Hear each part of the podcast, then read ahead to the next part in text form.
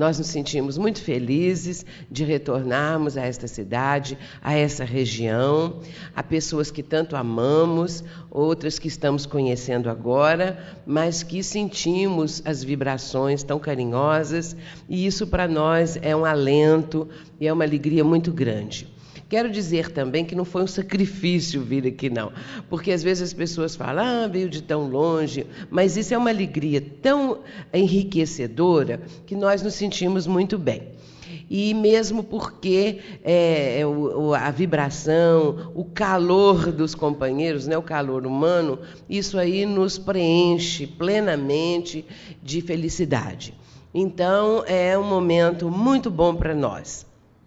Tirando o frio, o resto está ótimo. Muito bem. Então, nós vamos começar é, falando acerca de concentração.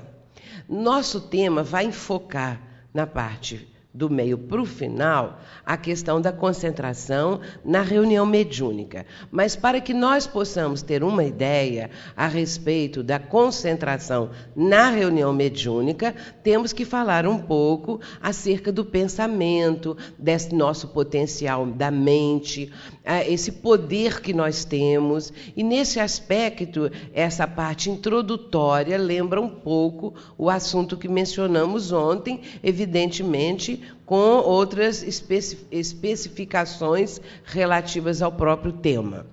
Nós falamos ontem, e vamos lembrar aqui agora, e muitos não estiveram presentes, que nós temos pouco hábito de pensar o pensamento, de é, refletirmos em torno da importância da nossa mente. E mais que isso, decorrente desse nosso pouco hábito de pensar acerca do pensamento, o nosso pensamento é indisciplinado.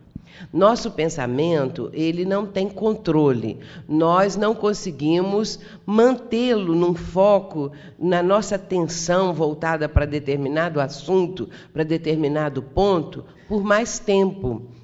Às vezes nós conseguimos ficar três minutos, cinco minutos. Passou disso, nosso pensamento vai se dispersar. É que às vezes nós nem percebemos isso. Mas na reunião mediúnica, isso se torna uma coisa que vai é, alterar a nossa concentração no sentido geral da reunião. Porque uma coisa é concentrar cinco minutos, a outra é ficar 60 minutos, 90 minutos, qual seja o tempo da reunião. E aí a pessoa vai verificar que ela não consegue manter o pensamento centrado nos objetivos da reunião. Por isso, nós temos que fazer essa reflexão no âmbito geral. No Ocidente, nós não temos esse hábito. A civilização ocidental não criou o hábito de uma reflexão em torno do pensamento. Uma reflexão e, mais que isso, um treinamento. Nós não treinamos a nossa mente, o nosso pensamento, para que ele se habitue a ter determinadas condutas. E com isto, nós, nosso pensamento, ele flutua incessantemente. Ele foge de um assunto para outro, ele muda constantemente e nós temos uma cultura aqui no Ocidente que é imediatista, uma cultura voltada para as coisas imediatas, práticas. Esta correria que existe no dia a dia, tudo isso leva à dispersão dos pensamentos. E como na nossa cultura isto não é, é cultivado e nem é sequer pensado, nem é sequer tentado, não é? Num processo de mudança do, da nossa mente, do controle mental, nós não conseguimos, não temos o hábito. Sabemos, porém, que no Oriente as coisas são completamente diferentes. A cultura oriental privilegia o pensamento. E aí vamos observar também a questão da, da, do próprio ser humano. O, a, o homem ocidental, a mulher, é, são pessoas que estão assim muito mais para a extroversão, são mais extrovertidos, são pessoas que têm uma, uma forma de ser e de agir diferente do oriental, que é muito voltado mais para as coisas introvertidas. É uma pessoa pessoa voltada mesmo para esses aspectos, uma pessoa introvertida e uma pessoa que cultiva, pela própria condição da cultura oriental, os valores espirituais, a meditação. Todos nós sabemos disso. Uma busca da verticalidade, diferente aqui do Ocidente, na qual a horizontalidade, as coisas materiais são primordiais na nossa vida. E essa mudança está acontecendo aos poucos, porque os princípios e as ideias orientais estão chegando para nós, através de livros, através de, de determinados mestres, gurus orientais, que agora, com a publicação de livros e com a presença deles aqui muitas vezes no nosso meio, estão trazendo essas novas ideias e as pessoas estão gostando, estão buscando, mas ainda é uma minoria. Nós falamos também acerca da população mundial. São 6 bilhões de pessoas pensando. 6, pessoas, 6 bilhões de pessoas exteriorizando o seu pensamento, que reflete a vibração que a pessoa está emitindo, porque o nosso pensamento, ele é revestido pela nossa emoção, pelo nosso sentimento, e isto denota o nosso padrão vibratório. Portanto, nós estamos mergulhados nesse oceano de vibrações e nesse oceano de pensamentos. E é isso que nós vamos enfocar a partir de agora. Nós vamos mostrar um aspecto geral dessa questão do, do, do conjunto de pensamentos da humanidade. E aí, lembrando que os encarnados são 6 bilhões, mas os desencarnados, conforme a revelação de Emmanuel, ali pela década de 50, é, Emmanuel disse que a população de desencarnados, de espíritos ligados ao planeta Terra, é três vezes maior que o número de encarnados. Então podemos imaginar em torno aí de 18 bilhões de desencarnados e 6 bilhões de encarnados. Esta é a população, digamos assim, do planeta Terra, encarnados e desencarnados, a humanidade como um todo, de espíritos que são é, é, ligados ao nosso planeta. E é esse conjunto de pensamentos que forma a nossa psicosfera. Muito bem, então nós vamos começar trazendo os aspectos gerais dessa interligação que existe entre todos os seres humanos, porque partindo para o geral para chegarmos na reunião mediúnica. Então vamos começar, por favor. Vejamos o seguinte: em primeiro lugar, a frase de um poeta, o poeta inglês Francis Thompson. Francis Thompson, numa linguagem poética, ele diz o seguinte: por um poder imortal, todas as coisas, perto ou distantes, ocultamente, estão ligadas entre si. E tão ligadas estão que não se pode tocar uma flor sem incomodar as estrelas. Então, quando nós tocamos uma flor cá embaixo, nós tocamos também as estrelas. E o professor Alquinder de Oliveira, pode subir a transparência, por favor. O professor Alquinder de Oliveira, ele vai dizer o seguinte, pode subir tudo. A física quântica prova que o poeta tem razão. Nossas palavras e pensamentos são energias que emergem de nosso ser para influenciar todo o universo. O professor Alquinder de Oliveira de São Paulo e essa frase está no livro dele, Viver Bem é Simples, Nós é que Complicamos. Esse é o título do livro. Muito bem, então a gente vê aí que a física quântica hoje em dia mostra que nós estamos é, interligados, toda a comunidade universal, todas as humanidades, todos os seres vivos, tudo que existe está interligado. E é isso que nós estamos, pode colocar outro, é isso que nós estamos é, trazendo agora para a nossa, nossa reflexão. Mas vejamos que em O Livro dos Espíritos, nós vamos encontrar, no final da resposta 540, a pergunta de Kardec 540, nós vamos encontrar o seguinte trecho na parte final. É assim que tudo serve, que tudo se encadeia na natureza, desde o átomo primitivo até o arcanjo, que também começou por ser átomo. Tudo serve, tudo se encadeia na natureza.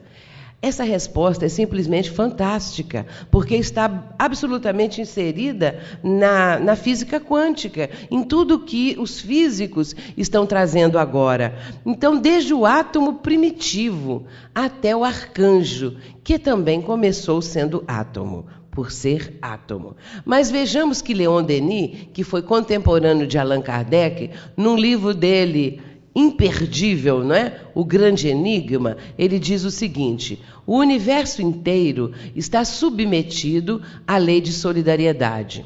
Todos os seres estão ligados uns aos outros e se influenciam reciprocamente. A visão de Leon Denis também é muito adiantada. Se imaginarmos que ele escreveu isto no início do século XX, porque Leon Denis ele foi contemporâneo de Kardec, conheceu Allan Kardec, mas por essa época ele era muito novo, estava por aí com uns 20 anos. E Leon Denis só desencarnou no século XX, se não me engano, no ano de 1918 ou 28, isso aí eu não tenho bem certeza. Mas então o grande enigma ele vai lançar em princípios do século 20. Mas já com esta visão, o universo inteiro está submetido à lei de solidariedade. Todos os seres estão ligados uns aos outros e se influenciam reciprocamente. Então nós vemos aí que ele está corroborando tudo isto que nós estamos trazendo. Agora vejamos o que diz o psicólogo Nathanael Branden no livro dele Autoestima, Liberdade e Responsabilidade. Porque isso aí é uma coisa moderna, né? Ele lançou esse livro no ano de 1999. Então ele diz assim: em mais de mil sentidos, não estamos sós. Enquanto seres humanos, estamos ligados a todos os outros membros da comunidade humana. Enquanto seres vivos, estamos ligados a todas as demais formas de vida. Na qualidade de habitantes do universo, estamos ligados a tudo que existe.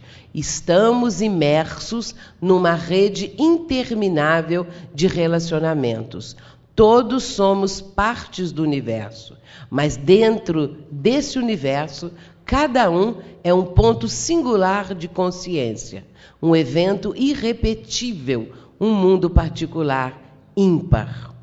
Continuando, nós vamos colocar a outra frase, que é também de Nathanael Branden, para uma sequência desse raciocínio.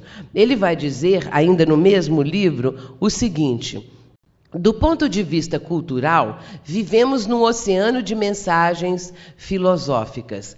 Toda sociedade contém uma rede de valores, crenças e suposições, das quais nem todas são denominadas explicitamente, mas que, não obstante, fazem parte do ambiente humano, o mar, entre aspas, em que nadamos. São é, reflexões e são comentários em torno dessa ideia que a física quântica modernamente traz para nós. Nós fazemos parte de uma imensa teia cósmica. É a imagem que eles apresentam, os físicos quânticos, para dar uma noção de como nós estamos interligados. Há uma interligação, uma interação entre todos os seres vivos, entre todos os seres seres humanos, em todas as humanidades, em todo o universo.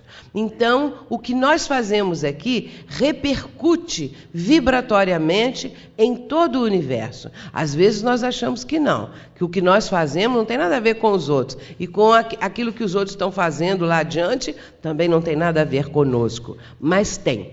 Vejamos que Emmanuel, em 1952, registra no livro Roteiro através da psicografia de Chico Xavier, o seguinte: o homem permanece envolto em largo oceano de pensamentos, nutrindo-se de substância mental em grande proporção. Toda criatura absorve sem perceber a influência alheia nos recursos imponderáveis que lhe equilibram a existência.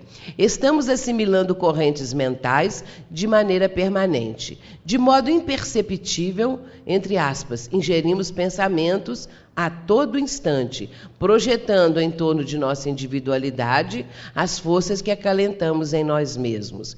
Isso é importante vermos a data, porque em 1952 ele já falava isso. Nathanael Branda vem lançar o livro dele em 1997, para sermos mais precisos.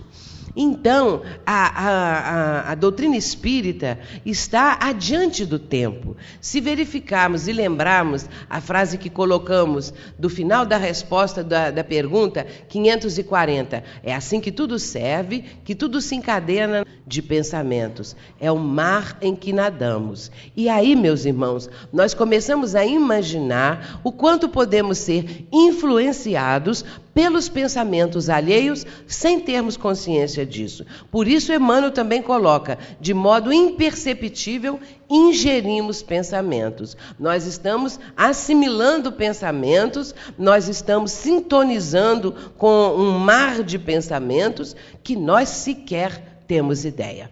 Muito bem, então isso é para situarmos agora o nosso assunto. Então, vejamos agora, trazendo para a reunião mediúnica propriamente. Começamos no geral, na, na, no universo, agora vamos passar para a reunião mediúnica.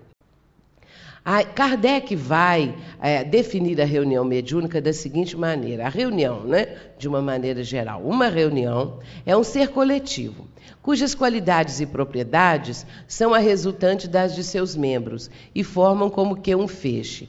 Ora, este feixe tanto mais força terá quanto mais homogêneo for. Uma reunião é um ser coletivo, cujas qualidades e propriedades são resultantes de quem? das de seus membros e formam como que um feixe. Agora é preciso que esse feixe seja homogêneo para que tenha maior, maior força. Kardec continua esse item da seguinte maneira: desde que o espírito é de certo modo atingido pelo pensamento, como nós somos pela voz, 20 pessoas unindo-se com a mesma intenção terão necessariamente mais força do que uma só. Mas a fim de que todos esses pensamentos concorram para o mesmo fim, preciso é que vibrem em uníssono, que se confundam, por assim dizer, em um só, o que não pode dar-se sem a concentração.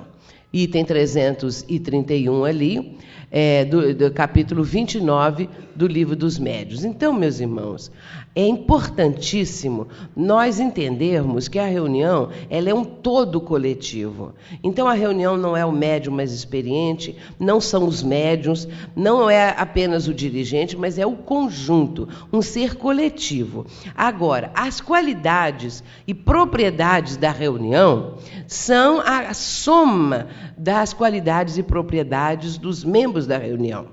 Claro que se os membros da reunião oferecerem poucas qualidades ao mundo espiritual, poucas propriedades, os mentores não podem programar uma reunião mais produtiva. Se a reunião não tem produtividade, o, o, que está acontecendo é porque os encarnados não estão oferecendo recursos para uma realização mais profunda, mais intensa, mais rica. Nesse caso, o que é preciso fazer? É preciso é, estudo, basicamente, é preciso que o grupo entenda que tem que melhorar as suas qualidades. E nesse caso, a pessoa só melhora as suas qualidades lá no dia a dia.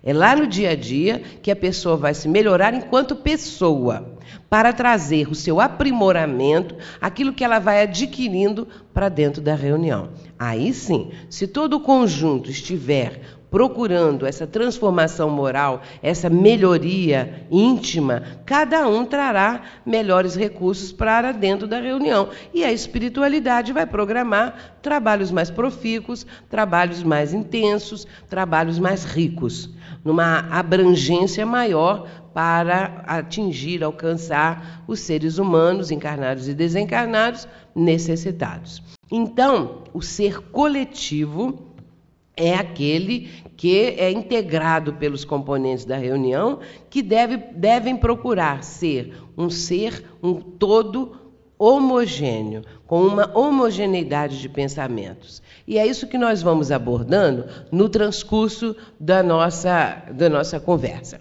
Então vamos ver o que fala João Cleófas no livro dele Intercâmbio Mediúnico. Ele vai dizer, com palavras ainda mais atuais, atualizadas, a mesma coisa, desdobrando e aprofundando mais. Aí ele diz assim: a média que resulta das fixações mentais dos membros da sessão mediúnica oferece recursos para as realizações programadas. Vejamos que é a média que resulta das fixações mentais mentais, ou seja, das, da concentração dos membros da sessão, oferece recursos para as realizações programadas pelo alto.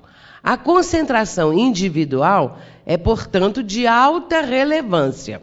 Quem não é capaz de manter-se no mesmo clima de vibrações produz descargas oscilantes sobre a corrente geral, que a desarmoniza à semelhança da estática que perturba a transmissão da onda sonora nos aparelhos de rádio.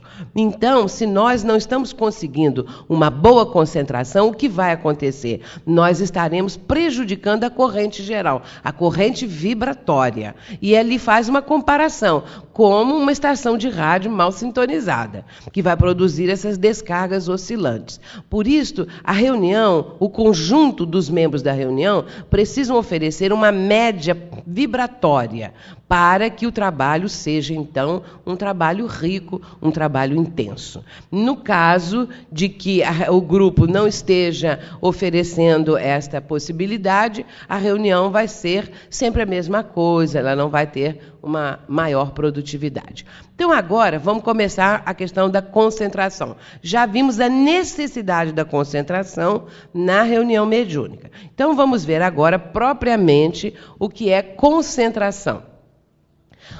A, própria palavra já nos indica, não é? Fazer convergir para um centro ou para um mesmo ponto, aplicar atenção a algum assunto. Nós vamos colocar, vez que outra, frases de autores orientais, porque eles têm uma prática muito grande nesta área.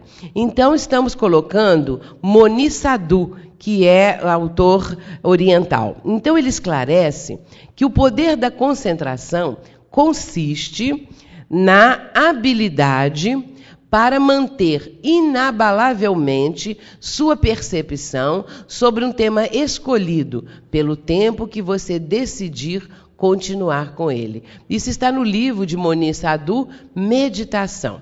Então, é a nossa habilidade de manter a nossa mente, a nossa percepção ou concentração sobre um assunto escolhido, sobre uma finalidade, um tema, pelo tempo que a gente quiser continuar com essa concentração. Agora, um outro autor, é Jack Cornfield, ele vai dizer no livro dele, no livro Além do Ego. Esse livro Além do Ego não é um livro espírita também, como o outro também não é. Mas é um livro de vários autores. Cada capítulo é de um autor diferente. E esses autores, eles estão enfocando esses temas relacionados com o pensamento. E então nós trazemos é, aqui no nosso estudo de hoje algumas opiniões desses autores. Como no caso aqui, é, o Kornfeld está dizendo o seguinte: sendo energia, a mente pode ser concentrada do mesmo modo como um raio laser pode concentrar energia luminosa. Essa é, analogia que ele faz é impressionante, porque nós não temos ideia que o nosso pensamento teria esse potencial, que a nossa mente pode se concentrar num assunto, numa questão e ser direcionada através do influxo mental como um raio laser para aquela direção que nós estamos querendo. E, pode ali concentrar o que ele diz ali, como um raio laser concentra energia luminosa. Agora vejamos o que diz Leon Denis de uma forma maravilhosa, também no início do século XX. Aí, no caso, é no livro dele, é, O Problema do Ser, do Destino e da Dor. Ele diz assim: conforme o seu estado psíquico, os assistentes favorecem ou embaraçam a ação dos espíritos. Na maior parte dos homens, os pensamentos flutuam sem cessar. Sua mobilidade constante e sua variedade infinita pequeno acesso oferece às influências superiores. É preciso saber concentrar-se, pôr o pensamento acorde de acordo com o pensamento divino. Então, a dificuldade toda consiste exatamente em saber concentrar. Porque se o nosso pensamento tem essa mobilidade, está mudando a toda hora, é claro que nós não temos um recurso maior, não apenas para concentrar, mas também para o médium captar o pensamento dos espíritos comunicantes, porque ele não consegue oferecer uma passividade mais é, tranquila, com uma constância, não é? com uma média geral geral de irradiação, de vibração e tudo mais. Então, Vejamos agora, antes de continuar, você pode pôr essa transparência e, e, e, cobrir com papel? Fazer um favor? É o pensamento contínuo, né? Muito bem. Então, é, nós estamos falando a respeito dessas dificuldades da concentração, do que é a concentração, de como nós nos influenciamos reciprocamente. Mas vamos também agora refletir um pouquinho no seguinte: como o ser humano começou a pensar? Como é que começou essa questão do pensamento? Nós sabemos que fomos criados por Deus, é, espíritos individualizados, simples e ignorantes. Então, a nossa criação, né, não há, não, não, nós não sabemos ainda a respeito de detalhes dessa criação. Sabemos que fomos criados por Deus, mas no instante que isso ocorre e como ocorre, nós ainda não sabemos devido ao nosso estado evolutivo. Então, nós temos uma pálida ideia, porque no livro A Gênese, Kardec coloca que o espírito só vai receber, vai, só vai se tornar individualizado, se tornar um ser humano após haver passado pela série divinamente fatal dos reinos da natureza. É a partir desse instante que o Senhor vai é, imprimir nesse, nesse espírito o seu tipo augusto e dando a essas pessoas, a esse espírito que está sendo individualizado, atributos que são esses que nós, que a doutrina espírita nos mostra e que nós aos poucos vamos conhecendo. Então, como o ser humano começou a pensar? É claro que esse espírito, na sua primeira encarnação, tudo ainda estava por ser conquistado. Ele ainda não tinha um arquivo no sentido de experiências, de vivências aqui no plano terreno, seja no nosso planeta ou em outros planetas inferiores. Ele vai começar a sua trajetória evolutiva. Mas vamos pensar no homem das cavernas. Vamos pensar naquele ser humano bem primitivo que está dando o passo inicial para a sua é, evolução. Esse ser humano ainda estava com dificuldades de se externar, de se exteriorizar através da palavra. Então eles começam se comunicando através de gestos, de grunhidos, até que ele consiga realmente externar a sua palavra. Às vezes fica difícil até para a gente pensar isso. Então é isso que é aí que nós vamos apresentar agora, o texto de André Luiz, que está em Evolução em Dois Mundos, a respeito do pensamento contínuo e do instante em que o ser humano começa a verbalizar os seus, as suas ideias, os seus sentimentos. Então, Pode colocar, por favor. Então, André Luiz diz assim: com o exercício incessante e fácil da palavra, a energia mental do homem primitivo encontra insopitável desenvolvimento por adquirir gradativamente a mobilidade e a elasticidade imprescindíveis à expansão do pensamento, que então, paulatinamente, se dilata, estabelecendo no mundo tribal todo um oceano de energia sutil, em que as consciências, encarnadas e desencarnadas, se refletem sem dificuldade umas às outras. Vamos ler tudo para depois comentar. Pela compreensão progressiva entre as criaturas, por intermédio da palavra, que assegura o pronto intercâmbio, fundamenta-se no cérebro o pensamento contínuo e, por semelhante maravilha da alma, as ideias relâmpagos ou as ideias fragmentos da crisálida de consciência no reino animal se transformam em conceitos e inquirições, traduzindo desejos e ideias de alentada substância íntima. Então vamos ver o que que André nos está mostrando aqui. Ali estava aquele ser humano primitivo que começa então a exercitar a sua faculdade de verbalizar as suas ideias, porque ele já estava, como diz aqui, adquirindo o pensamento contínuo. O animal, ele tem ideias fragmentos, ideias relâmpagos.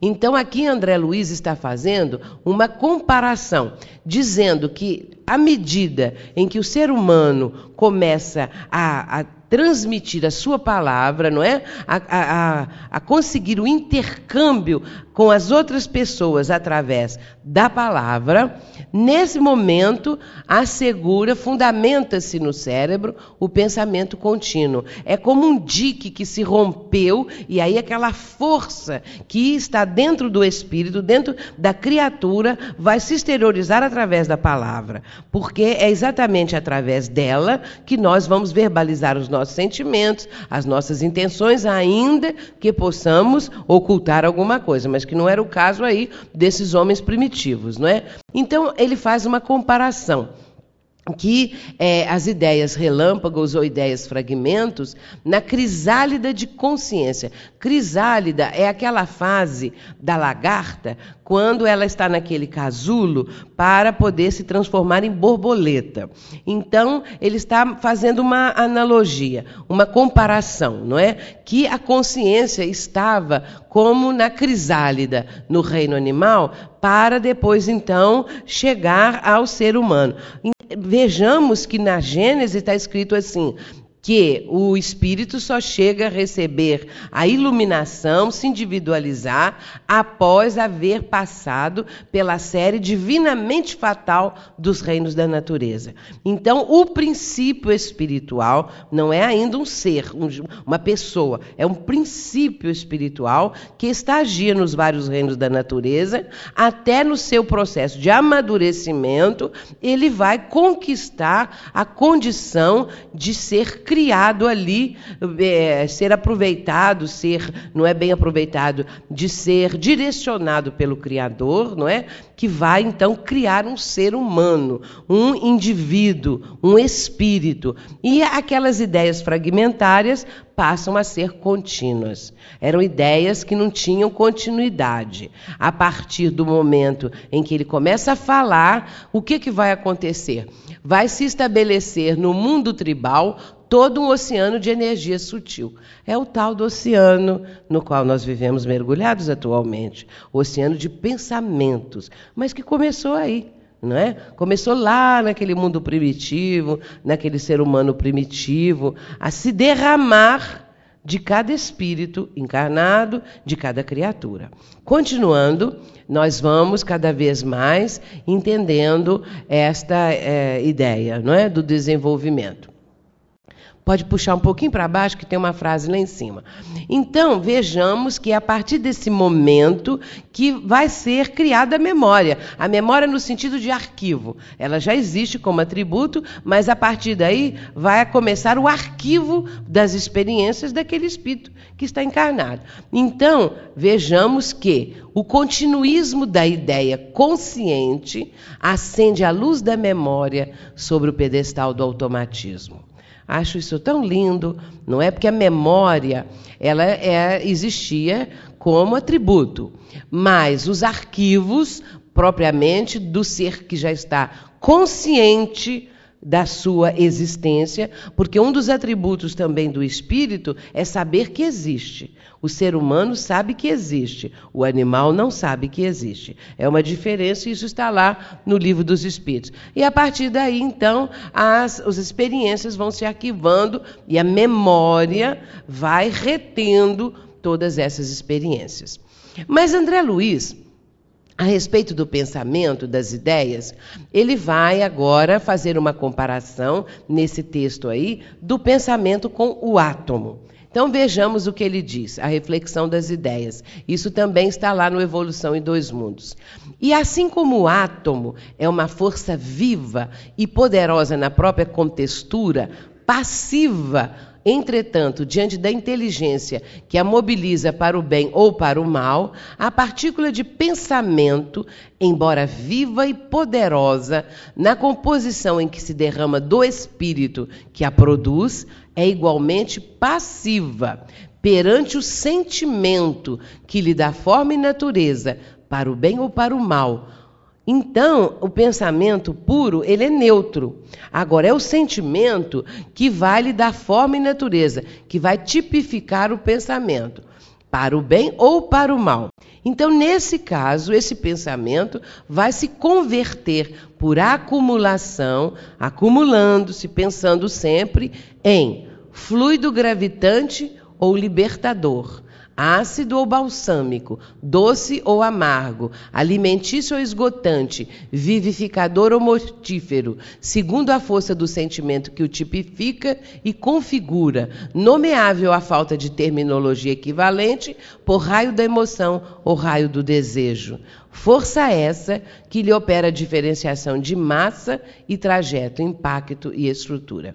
Então, o que, está André Luiz dizendo?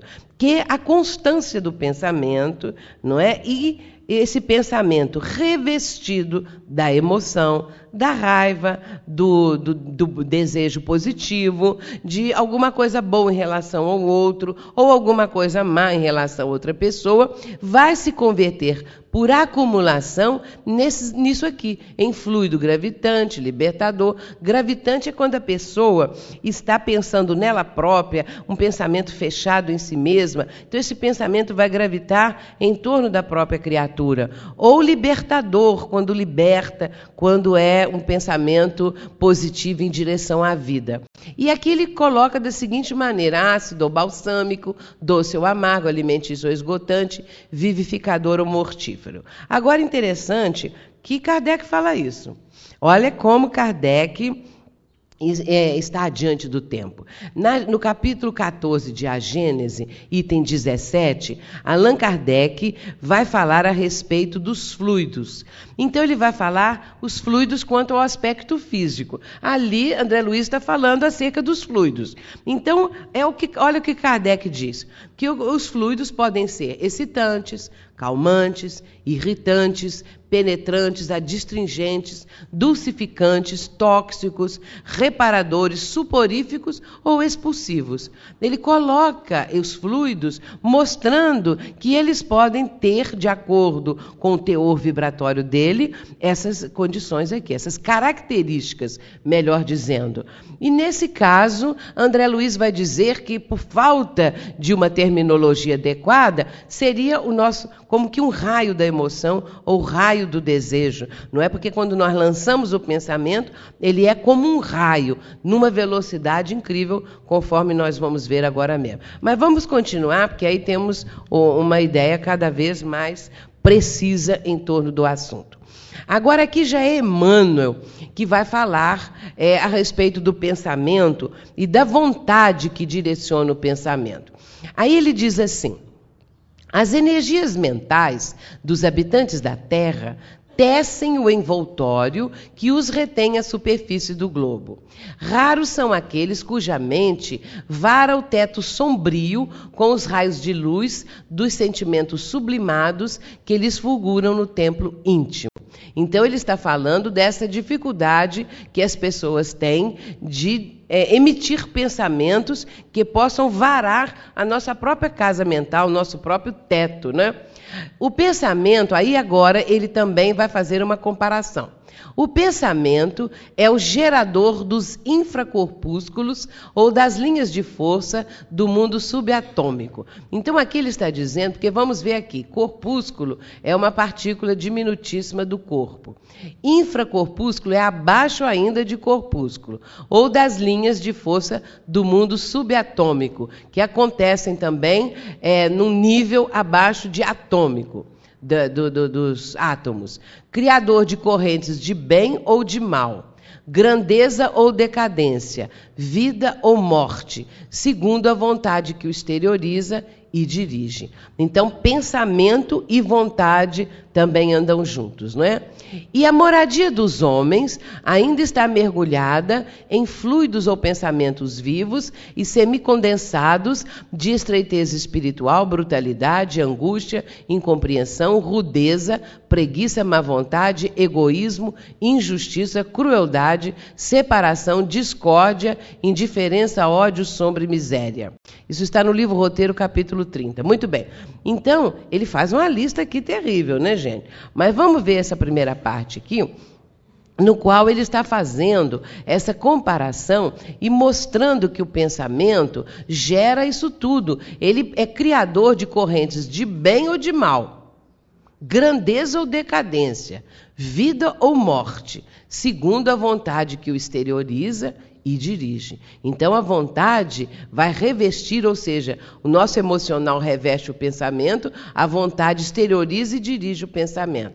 Agora, como a maioria das criaturas humanas tem pensamentos de ordem negativa, pensamentos desequilibrados, a nossa moradia, o nosso planeta está mergulhado em fluidos dentro dessa lista que ele falou ali ou pensamentos semicondensados de estreiteza espiritual, brutalidade, angústia, incompreensão, rudeza, preguiça, má vontade, egoísmo, injustiça, crueldade, separação, discórdia, indiferença, ódio, sombra e miséria. É uma relação forte, não é?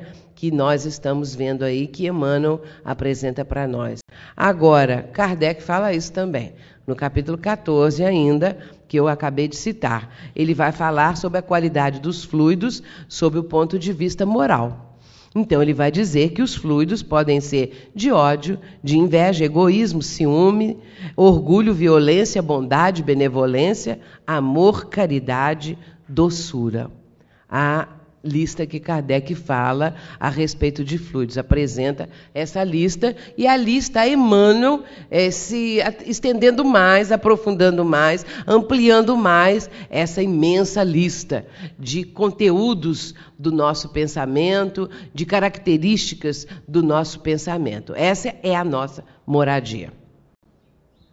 Continuando, vejamos agora a respeito da matéria mental inferior. Antes de ler ali, pode deixar, mas antes de ler ali, vamos ver o seguinte: que é, André Luiz, por uma primeira vez, ele vai volitar numa, é, é, numa determinada rua. Ele vai para uma excursão, digamos assim, vindo lá de nosso lar e num, num, num aprendizado. Ele está numa cidade e ele vai observar uma rua.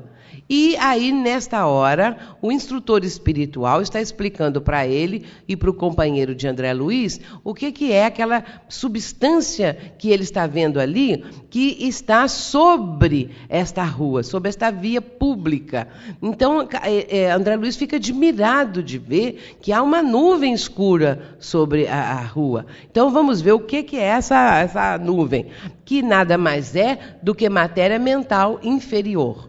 Então o instrutor vai dizer assim: observem os grandes núcleos pardacentos ou completamente obscuros. São zonas de matéria mental inferior, matéria que é expelida incessantemente por certa classe de pessoas. Se demorarmos em nossas investigações, veremos igualmente os monstros que se arrastam nos passos das criaturas, atraídas por elas mesmas.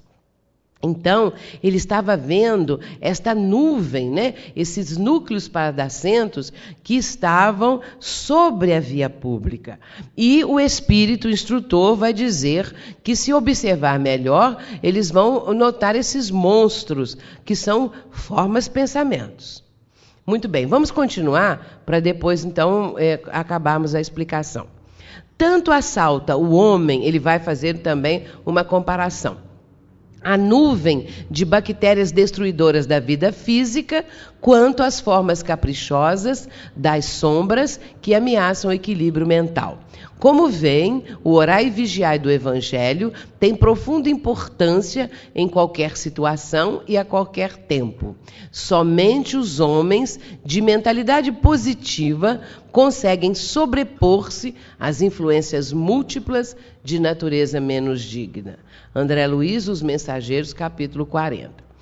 Muito bem, então ele está falando que aquilo que André está observando, aquela nuvem pardacenta, nada mais representa do que essa matéria mental inferior, que é exteriorizada, expelida incessantemente por certa classe de pessoas, pessoas desequilibradas, de pensamentos negativos, que estão externando o seu pensamento revestido do seu próprio sentimento, e nesse caso a vibração é de baixo teor não é?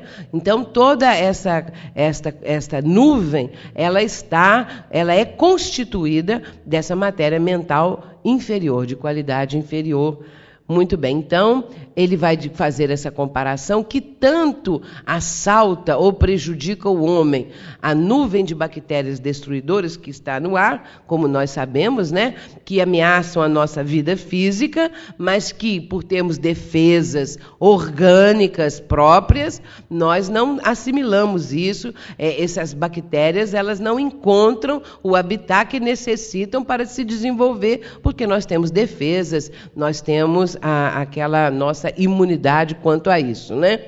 Muito bem. Agora, mas tanto isso é uma realidade quanto as formas caprichosas das sombras que ameaçam o equilíbrio mental. Se os seres humanos estão exteriorizando é, matéria mental inferior, decorrente de pensamentos desequilibrados, claro que isso forma uma psicosfera de alto teor negativo, que nós podemos sintonizar com ela.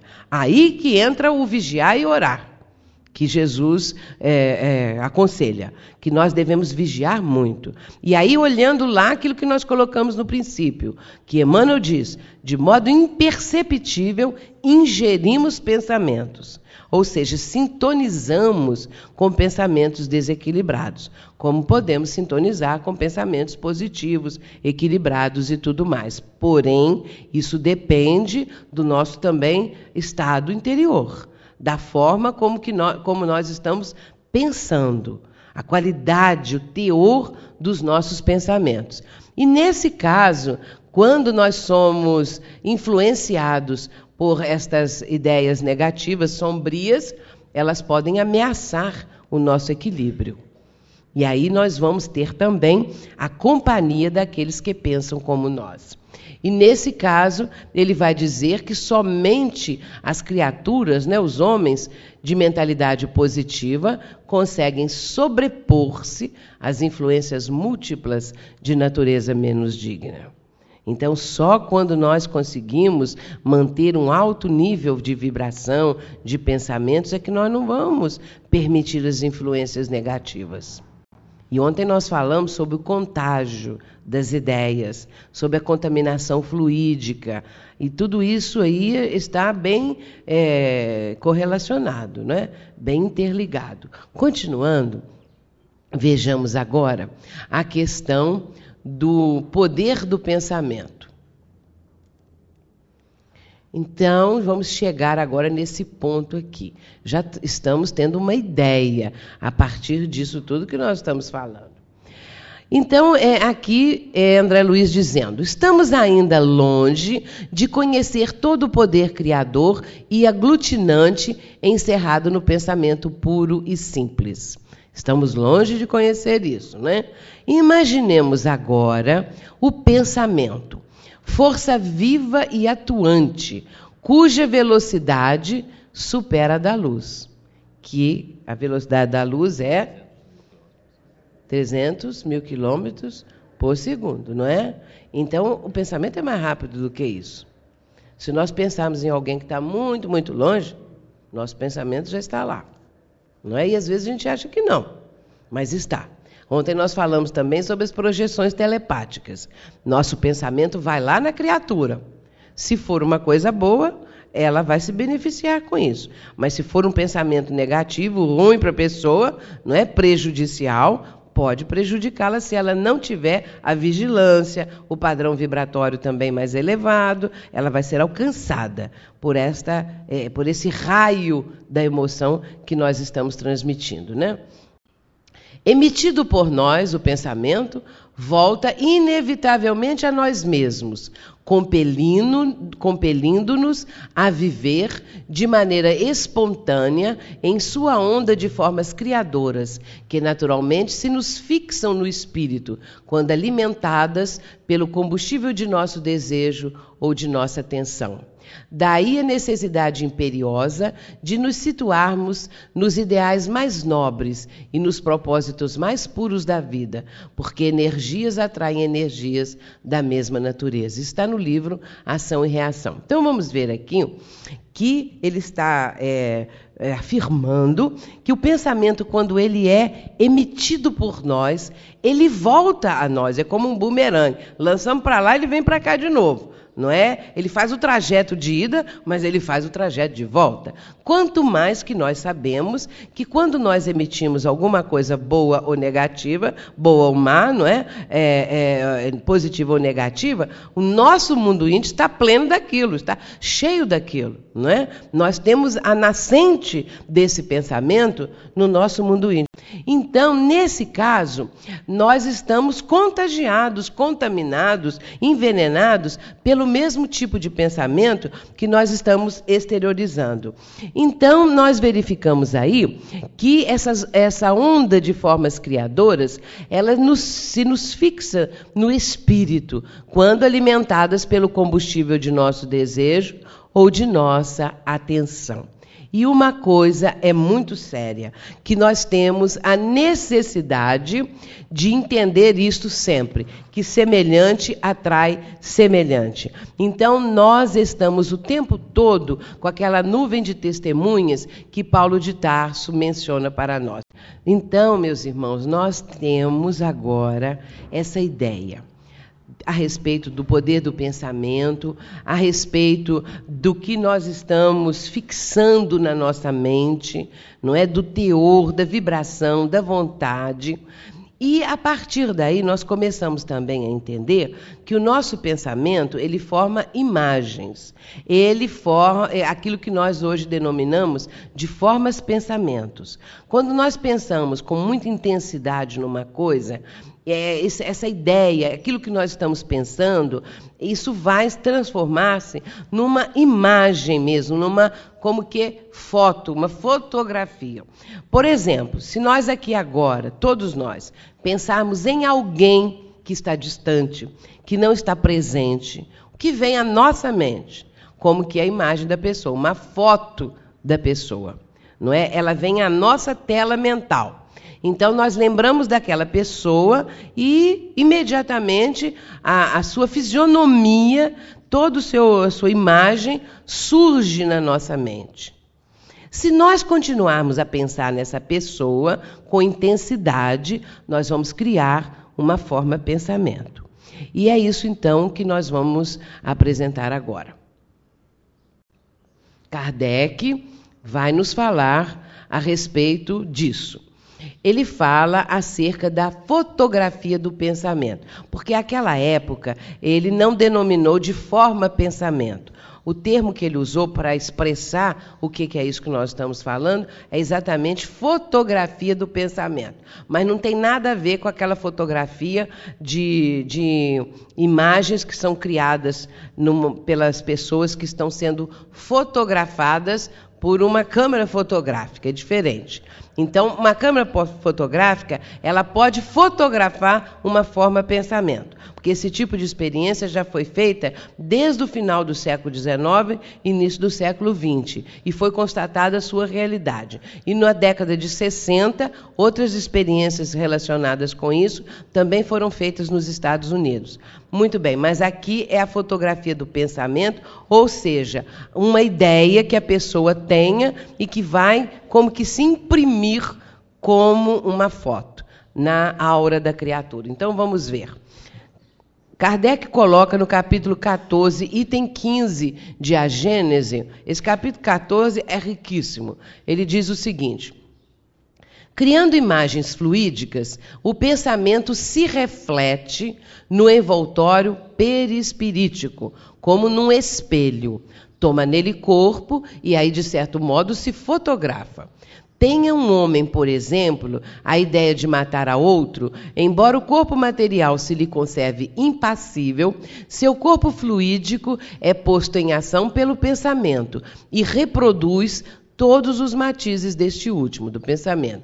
Executa fluidicamente o gesto, o ato que intentou praticar. O pensamento cria a imagem da vítima e a cena inteira é pintada como num quadro, tal qual se lhe desenrola no espírito. Desse modo é que os mais secretos movimentos da alma repercutem no envoltório fluídico, que uma alma pode ler noutra alma como num livro, e ver o que não é perceptível aos olhos do corpo. Muito bem, então, uma pessoa, que eu disse aqui, nós vamos lembrar de alguém, fotografa a imagem da pessoa. Mas vamos supor que uma pessoa, no exemplo que ele diz ali, vai premeditar um crime. Então, essa pessoa começa a pensar como ele vai realizar isto.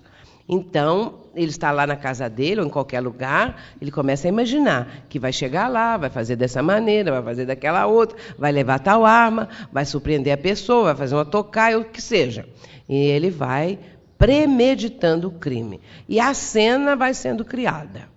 E essa intensidade da emoção, essa intensidade dessa vontade, vai fazer com que a cena seja como que impressa, como que fotografada na, na, no, no, no, no perispírito da pessoa. Vamos lembrar o seguinte: o perispírito ele não fica encerrado no nosso corpo como dentro de uma caixa. Ele irradia em torno de nós. Então nós temos um halo energético, também chamado de aura.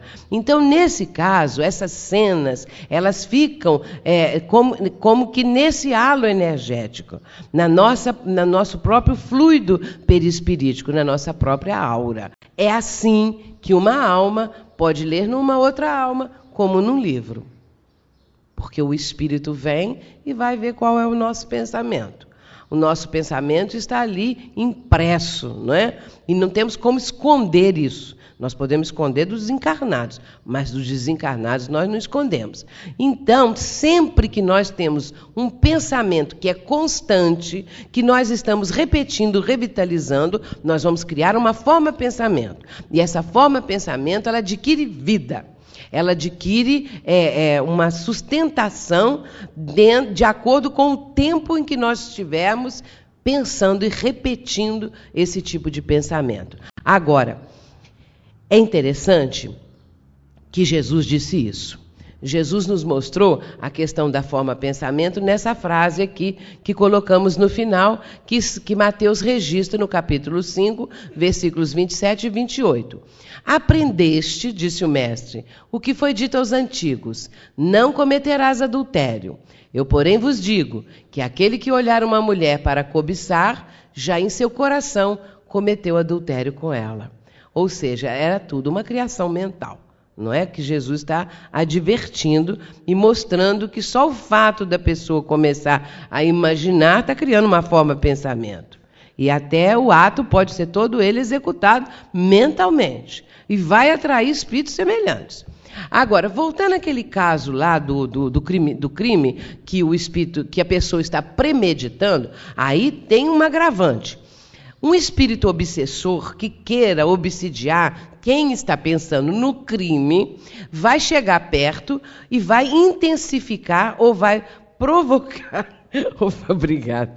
Vai de tanto mexer, o negócio não para no lugar, a manta aqui.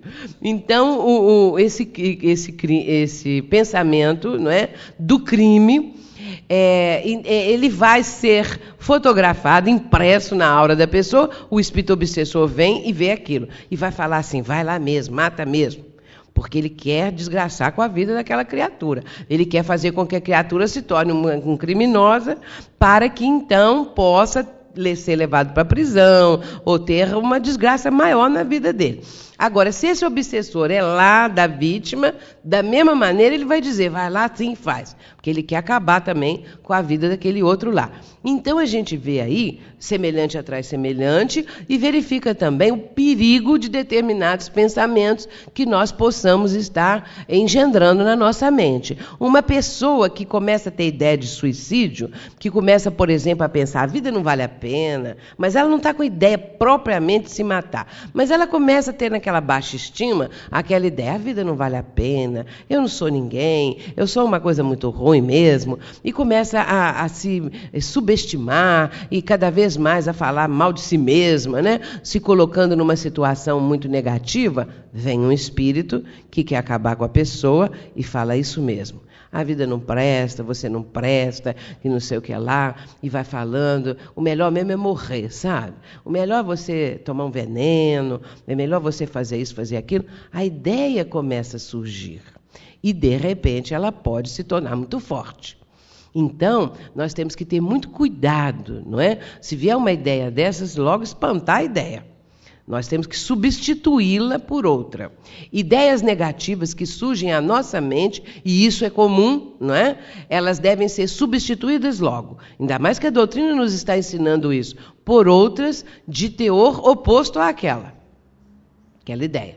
Então, nós vamos substituir por ideias positivas. Por que, que eu estou tendo essa ideia? Não vou mais pensar nisso, porque na verdade eu não quero isto, essa coisa toda. Então, a pessoa vai rechaçar a ideia e opor a ela uma outra positiva. Vejamos agora, ainda em continuação essa questão das formas pensamentos, o seguinte. Emmanuel diz assim: emitindo uma ideia, passamos a refletir as que lhe assemelham. Aliás, André Luiz, ideia essa que para logo se corporifica, com intensidade correspondente à nossa insistência em sustentá-la, mantendo-nos assim, espontaneamente, em comunicação com todos os que nos exposem o modo de sentir. É nessa projeção de forças a determinar o compulsório intercâmbio com todas as mentes encarnadas ou desencarnadas que se nos movimenta o espírito no mundo das formas pensamentos, construções substanciais na esfera da alma, que nos liberam o passo ou nos escravizam, na pauta do bem ou do mal de nossa escolha. Vamos ficar por aqui. Parai. Muito bem. Então, ele está apenas então corroborando aquilo tudo que nós acabamos de falar. Mas nessa questão das formas pensamentos, às vezes a gente acha assim: "Ah, isso não é assim tão vivo? Será que é? Será que é uma coisa assim que pode se tornar visível? Aí, no caso, a forma pensamento, ela com mais facilidade ela é vista pelos médios videntes. Isso é uma coisa muito óbvia, né? São os médios videntes que vão ter condições é, de ver uma forma pensamento. Bem, então nós vamos contar aqui dois casos, duas experiências. Pode até apagar aí, por favor.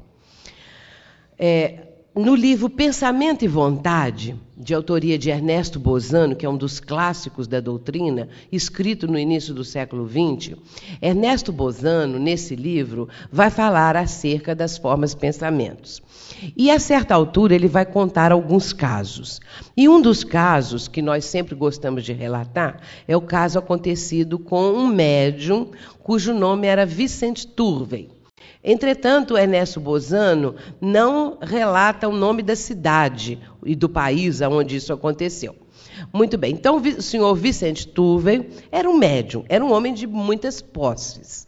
E ele vivia numa cidade onde todas as pessoas sabiam da sua atividade mediúnica. E certo dia, bateu à porta da casa do senhor Tuve uma pessoa. Ele mesmo foi abrir a porta e encontrou ali um homem que era um propagandista, vendedor de revistas. E essas revistas falavam mal do espiritismo. Isso foi no ano de 1908. Vocês imaginam que já naquela época as revistas já vinham falando mal do espiritismo e tinha alguém para bater na porta da pessoa para oferecer a revista. Não apenas oferecer, mas empurrar a revista para a pessoa. Muito bem, então esse homem foi lá na casa do senhor Tuve com o propósito de mostrar para ele que aquelas práticas eram diabólicas. Então o senhor Tuve, muito educadamente, permitiu que ele entrasse e ele se sentou ali, na sala de visitas da casa do senhor Tuve. E começou a tentar convencer o dono da casa que aquilo tudo que ele fazia era do diabo. Que ele devia parar com aquelas coisas, porque era o diabo que estava tentando, era o demônio, e ele ficava só falando isso, falando isso, falando isso, insistindo nesse ponto e tentando passar a revista lá para o dono da casa. O senhor Turvo era muito educado e ficou com muita paciência ouvindo aquelas coisas todas. Até que, em certo momento, o homem achou que já era hora de ir embora, resolveu ir embora, porém pediu licença para fazer uma oração. Uma oração na qual ele pediu que Deus afastasse ali do senhor Tuve aqueles demônios, aqueles diabos. E foi embora. Quando ele foi embora, o senhor Tuve fechou a porta da casa dele e veio sentar-se na poltrona.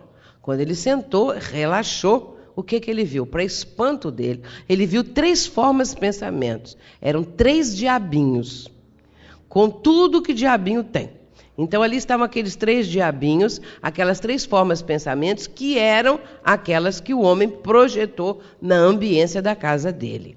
O senhor Tuve foi tomado de surpresa, porque aquilo era uma coisa que o surpreendeu realmente. Foi necessária a presença do guia dele para diluir a forma pensamento. Porque naturalmente o homem foi embora, mas ficou pensando: ali tem o diabo, ali está o, de, o demônio, essa coisa toda, porque ele não, tem, não conseguiu convencer o dono da casa. Portanto, isso aí foi uma coisa real que aconteceu. Agora eu vou narrar um caso que aconteceu comigo mesma. Nós temos lá na nossa casa espírita, a Sociedade Espírita Joana de Ângeles, uma reunião que nós iniciamos há pouco mais de 10 anos, talvez uns 11 anos. Nós começamos a fazer uma reunião que nós denominamos de reunião de tratamento espiritual. Nós não, não adotamos o termo reunião de curas, porque eu acho assim que a gente não, não é, seria pretensão, né? Falar assim, ah, estamos fazendo cura. Então a gente fala reunião de tratamento espiritual. E quando nós começamos essa reunião, eram poucas pessoas, porque nós estávamos ali naquele início, o nosso grupo é pequeno, a nossa casa espírita é pequena, nós ainda estamos construindo, e com isso nós estávamos com um grupo bem pequeno. Eram assim umas 22 pessoas, 23 pessoas, contando com alguns companheiros da casa. E nós começamos a reunião e naquela época eh, Divaldo ainda não tinha os CDs de que ele chama hoje de visualizações. Eram fitas e nós chamávamos de fitas de meditação. Então nós fazíamos a reunião e fazemos até hoje da seguinte maneira: 30 minutos de uma palestra. Vem um expositor e fala 30 minutos. Depois desse, a reunião começa às 18h30 e termina às 19h30. É uma hora de reunião. Então vem o expositor, fala 30 minutos. Em seguida, nós passamos, colocamos a fita, na época era uma fita, de meditação, assim que nós chamávamos. Que tem o relaxamento e depois aquela meditação. É, naquele dia era a meditação do lago azul e depois nós aplicamos o passe. Por que, que nós fazemos a meditação? Porque as pessoas, é, no dia a dia, vivem nas ondas do cérebro, né? o nosso cérebro está muito acelerado, que são as ondas beta, que são ondas muito aceleradas, porque é um corre-corre no dia a dia. Porém, quando a pessoa está na casa espírita ou vai trabalhar mediunicamente, ela precisa desacelerar Então ela precisa entrar nas ondas alfas, ela precisa se acalmar. E a meditação, o relaxamento, ajuda muito isso. Não estou dizendo que nós temos que fazer aquela meditação nos moldes orientais, viu, gente? Nós fazemos de acordo com aquilo que Divaldo vai dizendo e tal. Então, naquela noite, Divaldo estava falando a respeito da meditação do lago. Mas antes, enquanto o expositor estava, estava já na parte final da, do assunto que ele estava trazendo, chegou uma senhora desconhecida. E a casa é pequena, tinha vinte e poucas pessoas, claro que entrou aquela pessoa lá e ela entrou, olhou assim, tinha, tem a mesinha da recepção, ali tem lápis, tem caneta, tem papel, tem uma caixinha de madeira. A pessoa que quiser fazer um pedido, escreve, põe dentro da caixinha. Só para não ficar aquela papelada toda, então nós colocamos numa caixinha. Esta senhora chegou, e eu estou olhando, estava olhando. Ela chegou, e olhou, escreveu uma porção de coisa, botou tudo dentro da caixinha e se sentou lá no fim. Muito bem, então a reunião foi transcorrendo começamos a meditação do lago. Então, Divaldo fala assim: imaginemos um lago azul, muito azul. Quem já ouviu vai lembrar, não é? é? Então, a grama verde em torno do lago, o lago de águas muito azuis, uma árvore lançando galhos é, sobre a água azul do lago, o firmamento. Ele vai falando essas coisas todas. E nós já estávamos acostumados a fazer essa meditação. E era também feito da seguinte maneira: quando terminava a meditação, aplicava-se o passe, depois então eu perguntava um por um que sentiu durante a meditação. Mas naquela noite, quando eu comecei a pensar na grama verde do meu lago, para meu espanto, apareceu um carro preto na grama verde do meu lago. Eu pensava, pensava na grama verdinha, mas tinha um carro ali estacionado na grama do meu lago. E eu estava muito acostumada com a meditação. Eu tinha sofisticado a minha meditação, eu coloquei dois cisnes no meu lago, então já estava assim muito acostumada. Naquele dia, o carro ficou estacionado o tempo todo da minha meditação. Muito bem, depois aplicamos os passes e na parte final eu comecei a perguntar um por um. Hoje não fazemos mais isso porque agora são 50, 60 pessoas a cada semana, então não dá mais para a gente ficar perguntando um por um. Mas isso era o começo, né? Eram os primeiros dias da reunião. Então eu comecei a perguntar um por um. Todo mundo foi falando e a senhora também falou que sentiu bem. Foi só isso que ela falou. E aí chegou a minha vez, eu sempre ficava por último. E eu disse o seguinte: hoje eu não sei porquê, eu tive dificuldades, porque na grama verde do meu lago, em torno do lago, apareceu um carro preto. A senhora então se levantou e perguntou assim: A senhora podia me dizer que marca era o carro? Eu fui dizer assim: Eu acho que era um Chevette. Isso tem muitos anos, né? Chevette estava mais na moda. Então, é. Então, ela foi começou a contar o caso dela. Ela disse o seguinte: que tinha uns seis, oito meses atrás, ela comprou um Chevette de segunda mão. E aconteceu que desde que ela comprou o Chevette, só aconteceu coisa ruim na vida dela. E ela contando isso para as amigas, para as vizinhas, para os parentes, eles falaram assim: esse carro deve estar tá com encosto. Então, você tem que ir num centro espírita e pedir para tirar o encosto do carro porque só estava acontecendo coisas horríveis com ela. Então ela chegou à conclusão que realmente ela tinha que ir no centro espírita. E como ela morava perto da nossa casa espírita, ela resolveu ir lá. Chegando lá, ela pegou o papelzinho lá atrás e escreveu a placa do carro, a marca do carro, tudo, todos os dados do carro, o nome dela, o endereço. E passou a reunião toda a mentalizar o carro pedindo para tirar o encosto que estava no carro. Criou uma forma de pensamento que eu captei na minha meditação.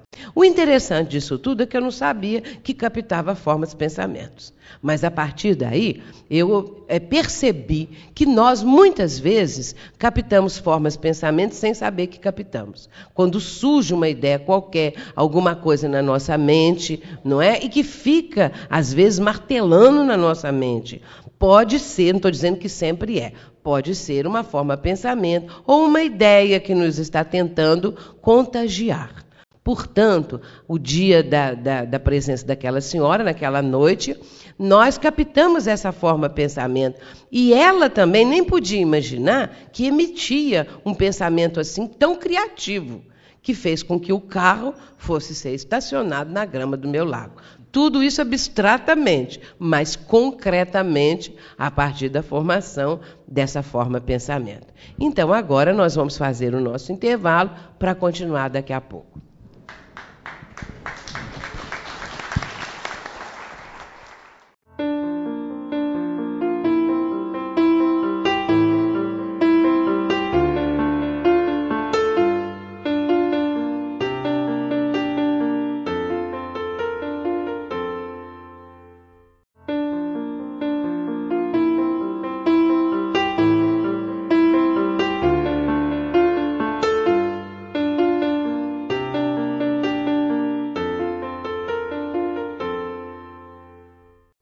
Então nós vamos continuar agora trazendo a palavra de um é, autor oriental, Swami Sivananda.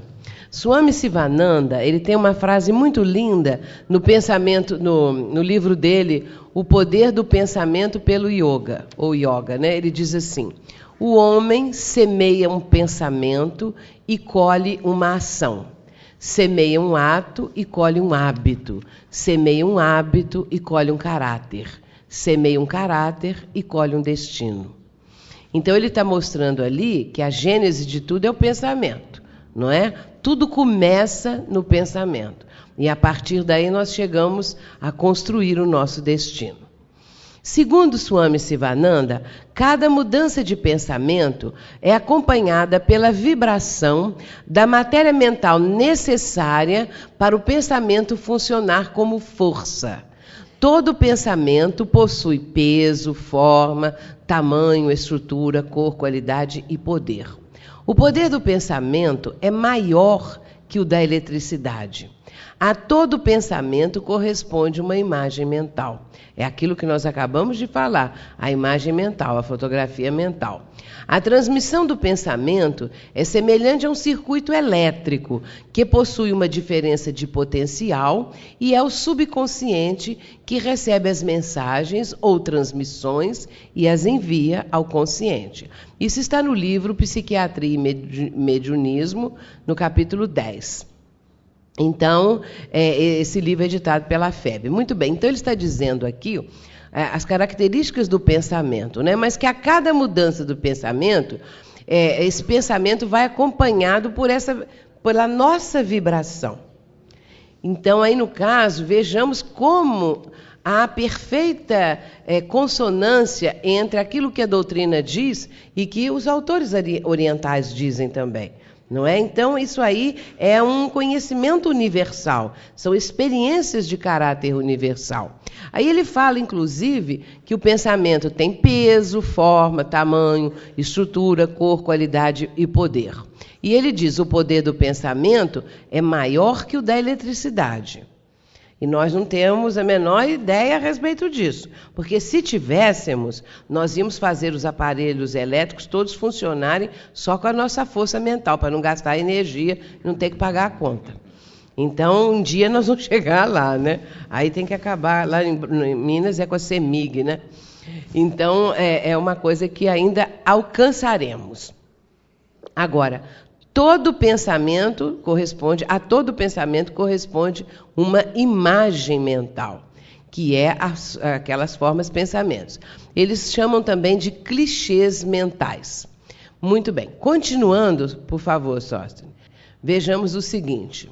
É, a questão do centro mental e a questão aqui dos arquitetos espirituais. Um ponto muito importante que nós precisamos ter é, conhecimento é o seguinte: que cada é, vivência nossa, no local aonde estivermos, nós vamos formar, com a nossa presença e daquelas pessoas que ali estão também, aquilo que está sendo chamado ali de centro mental. Porque nós estamos irradiando, nós estamos fornecendo essa matéria mental. Se ela for de teor elevado, vai se formar um centro fluídico, um centro mental, que é o conjunto vibratório fluídico das pessoas presentes. Então, nesse caso, o texto que está ali é um texto de autoria do espírito Efigênio Vitor e que está no livro é, é, Instruções Psicofônicas. Então, é, é, Efigênio Vitor ele vai dizer o seguinte, que esse centro mental ele é um vasto reservatório de plasma sutilíssimo e que nas reuniões mediúnicas eles são utilizados, esse plasma, esse centro mental, ele é utilizado para a extração dos recursos imprescindíveis à criação de formas, pensamentos. Vamos dar uma paradinha aqui antes de continuarmos, para esclarecermos melhor.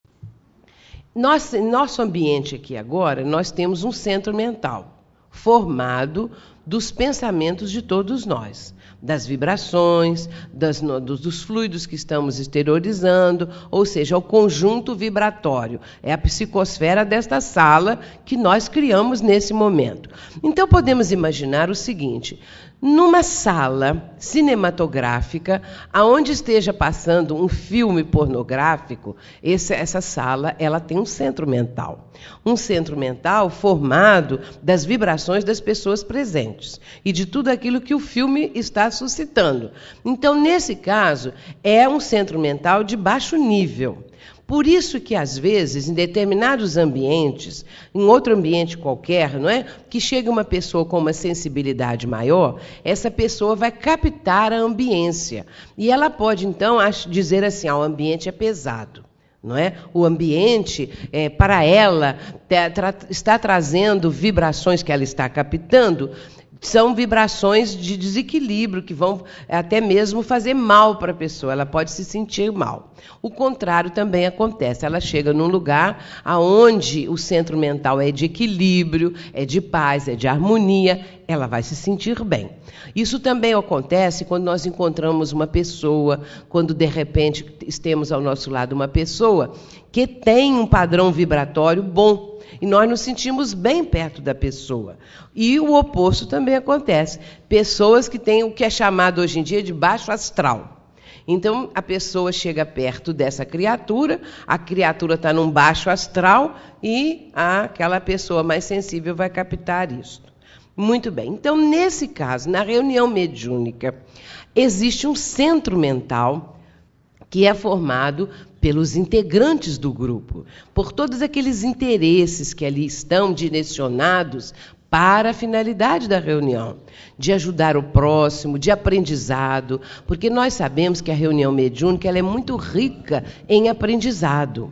Nós é, é, é vamos ser muito beneficiados quando trabalhamos nessa área, não é? Há um benefício muito grande. É, sabemos que os trabalhos nas diversas áreas de atividades da Casa Espírita beneficiam muito a própria pessoa que está ali se doando, que está ali com perseverança, trabalhando e tudo mais, é benéfico para a pessoa, não é? Mas a, a área mediúnica, por excelência, quando a reunião é bem orientada, quando as pessoas estão é, com propósitos homogêneos, sérios, não é? com as mesmas finalidades, com a mesma afinização entre todos, com aquela interação que nós falamos. Então, nesse caso, vai se formar um centro mental da reunião, como se forma também o centro mental da própria casa espírita, que é o conjunto vibratório das pessoas que dirigem a casa, dos frequentadores e tudo mais. Muito bem.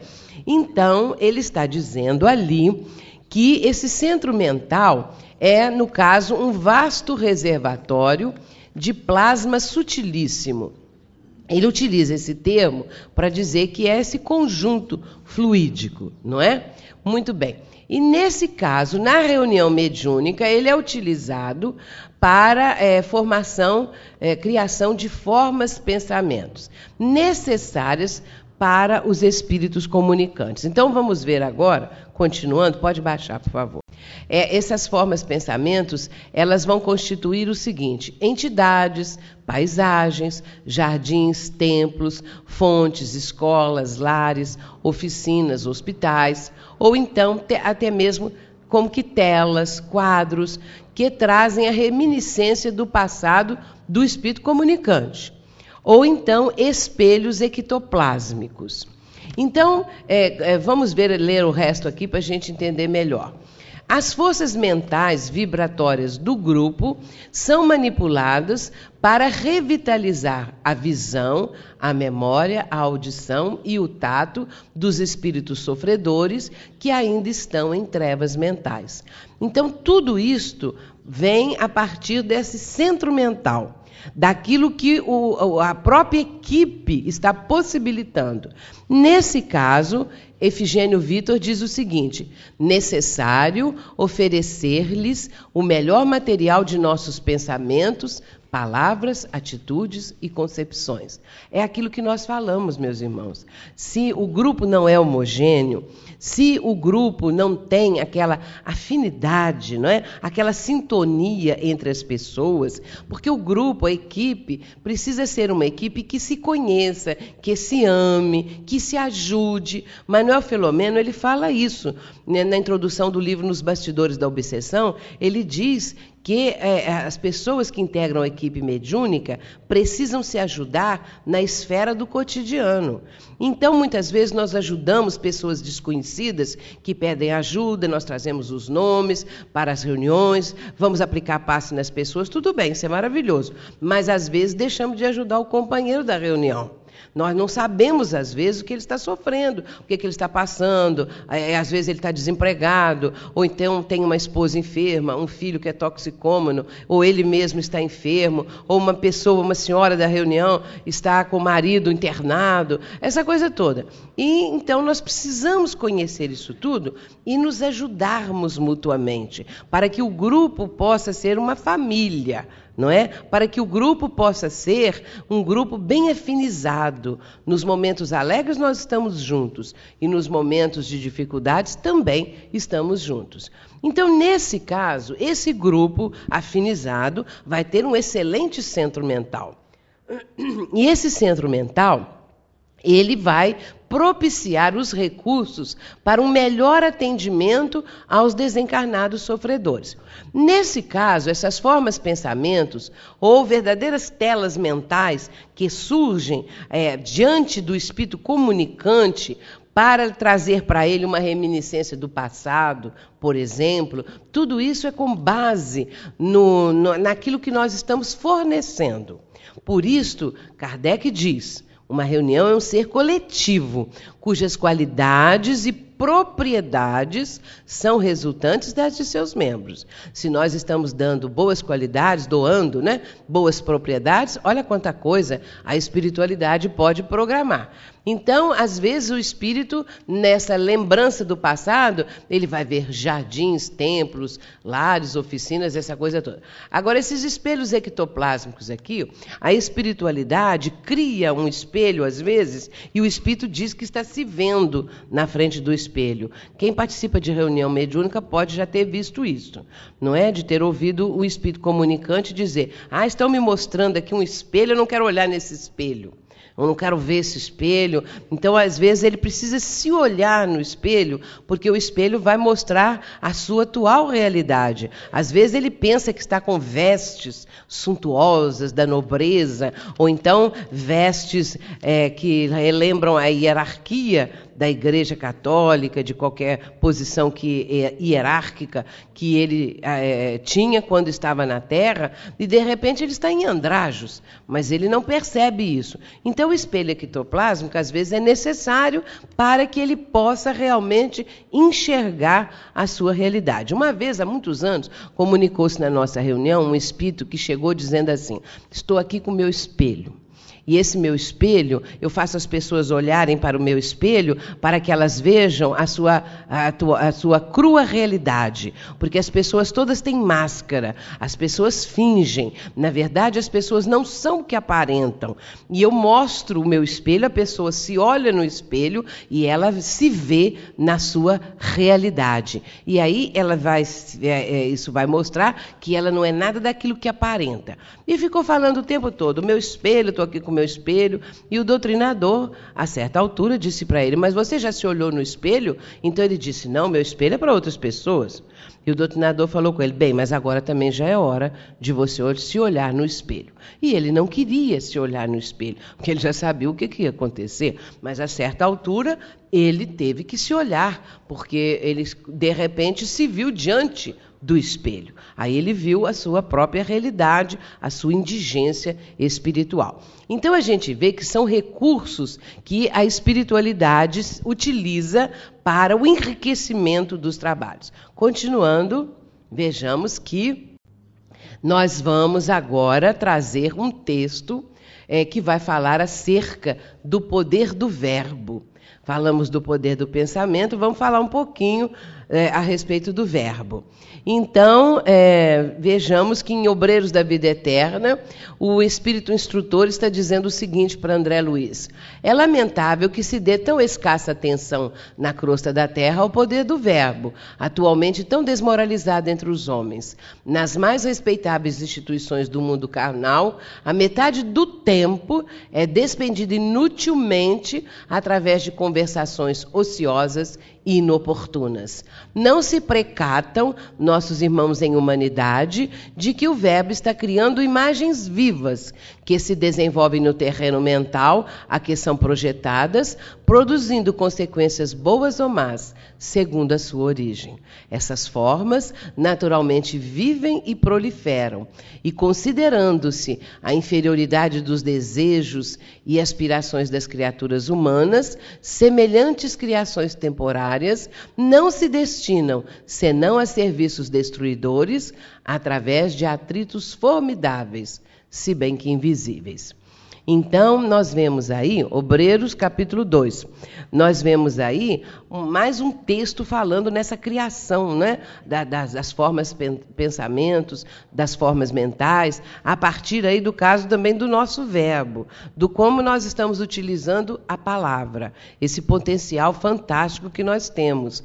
E aquilo que nós falamos, não é? A boca fala daquilo que está cheio o coração. Embora muitas vezes a pessoa até queira disfarçar, queira despistar, não queira mostrar a realidade, mas ninguém engana o tempo todo e especialmente ninguém engana a espiritualidade. Muito bem, então vamos agilizar um pouquinho, trazendo agora é, a questão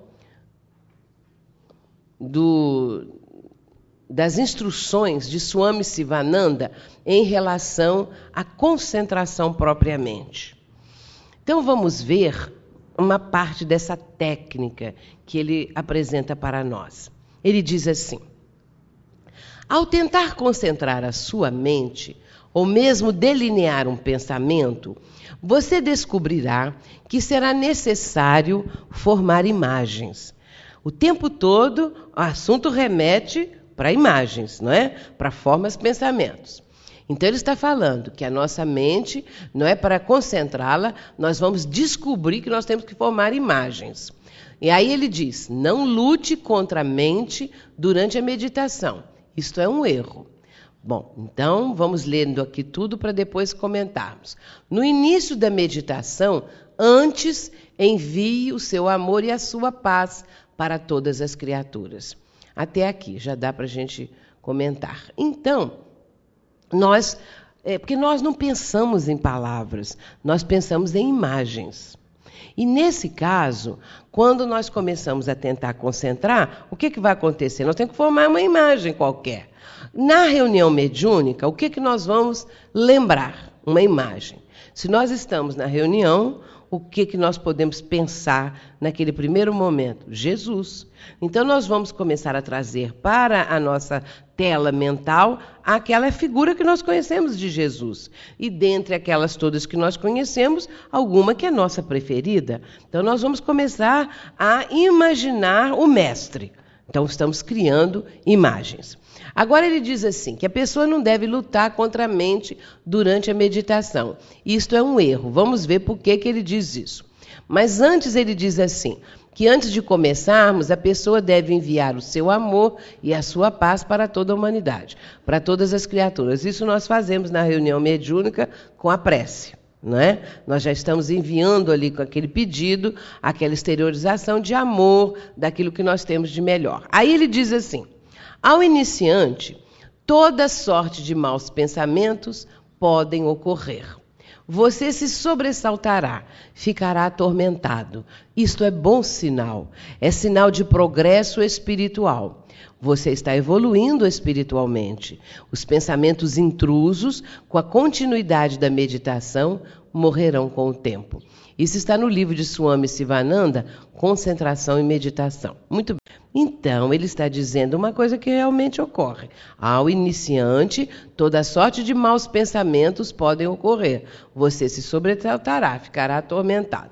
Muito bem, na reunião mediúnica, quando nós queremos concentrar, de repente a pessoa tem um pensamento inoportuno, inconveniente, e a pessoa pensa assim: por que, que eu lembrei disso?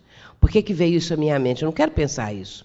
Então, eu quero pensar outras coisas, coisas construtivas, coisas equilibradas, edificantes, e, no entanto, eu estou pensando isso. E, de repente, a pessoa se sobressalta com isso e vai ficar até atormentado. Aí ele fala assim: isso é bom sinal. Bom sinal, sim, porque antes nós queríamos ficar pensando nessas coisas. Nós queríamos cultivar esse tipo de pensamentos. Desde o momento que nós estamos rejeitando esse tipo de pensamento negativo, desequilibrado, é um pensamento inconveniente para o próprio meio da reunião e até para tudo mais, é, a pessoa está rejeitando, não quer mais. E então o que, que vai acontecer? Aí por isso ele está dizendo: não lute contra a mente durante a meditação. Então, nós não vamos ficar lutando com o pensamento durante a reunião mediúnica. Porque aqui ele vai dizer o seguinte: que é bom sinal se a pessoa está atormentada, é sinal de progresso espiritual. Aí ele diz assim: você está evoluindo espiritualmente. Os pensamentos intrusos, com a continuidade da meditação, morrerão com o tempo. Vejamos agora como que a doutrina espírita pode contribuir para isso que ele está dizendo aí. Nós sabemos que nosso arquivo mental, a nossa memória, o nosso subconsciente, conforme até estudamos na noite de ontem, é, o nosso arquivo subconsciente é chamado até de porão da individualidade. Isso está lá no livro No Mundo Maior, no capítulo 2, A Casa Mental. Então, no nosso porão, no nosso arquivo profundo, nós não temos coisas lá muito boas. Então, o que nós arquivamos através de sucessivos processos reencarnatórios são experiências danosas, de crimes, de violências, de uma série de coisas que fizemos do passado. Então, isso é que está lá arquivadinho. Acontece que quando nós queremos pensar coisas boas, a mente está condicionada. Então eu estou lá meditando, eu estou lá bem relaxada, concentrada, de repente vem um pensamento inconveniente, inoportuno. Por que, que ele surge? Porque vamos fazer uma comparação. A nossa mente seria um lago tranquilo. Mas no fundo do lago tem muito lodo. E quando eu quero ficar bem concentrada, bem quietinha, a superfície do lago bem tranquila, vem lá do fundo aquele lodo como uma bolha. Então vai subindo e vem à tona da consciência. Traz lá do nosso arquivo alguma experiência. Então, essa bolha, esse lodo que está vindo, isso é só uma comparação, evidentemente, né?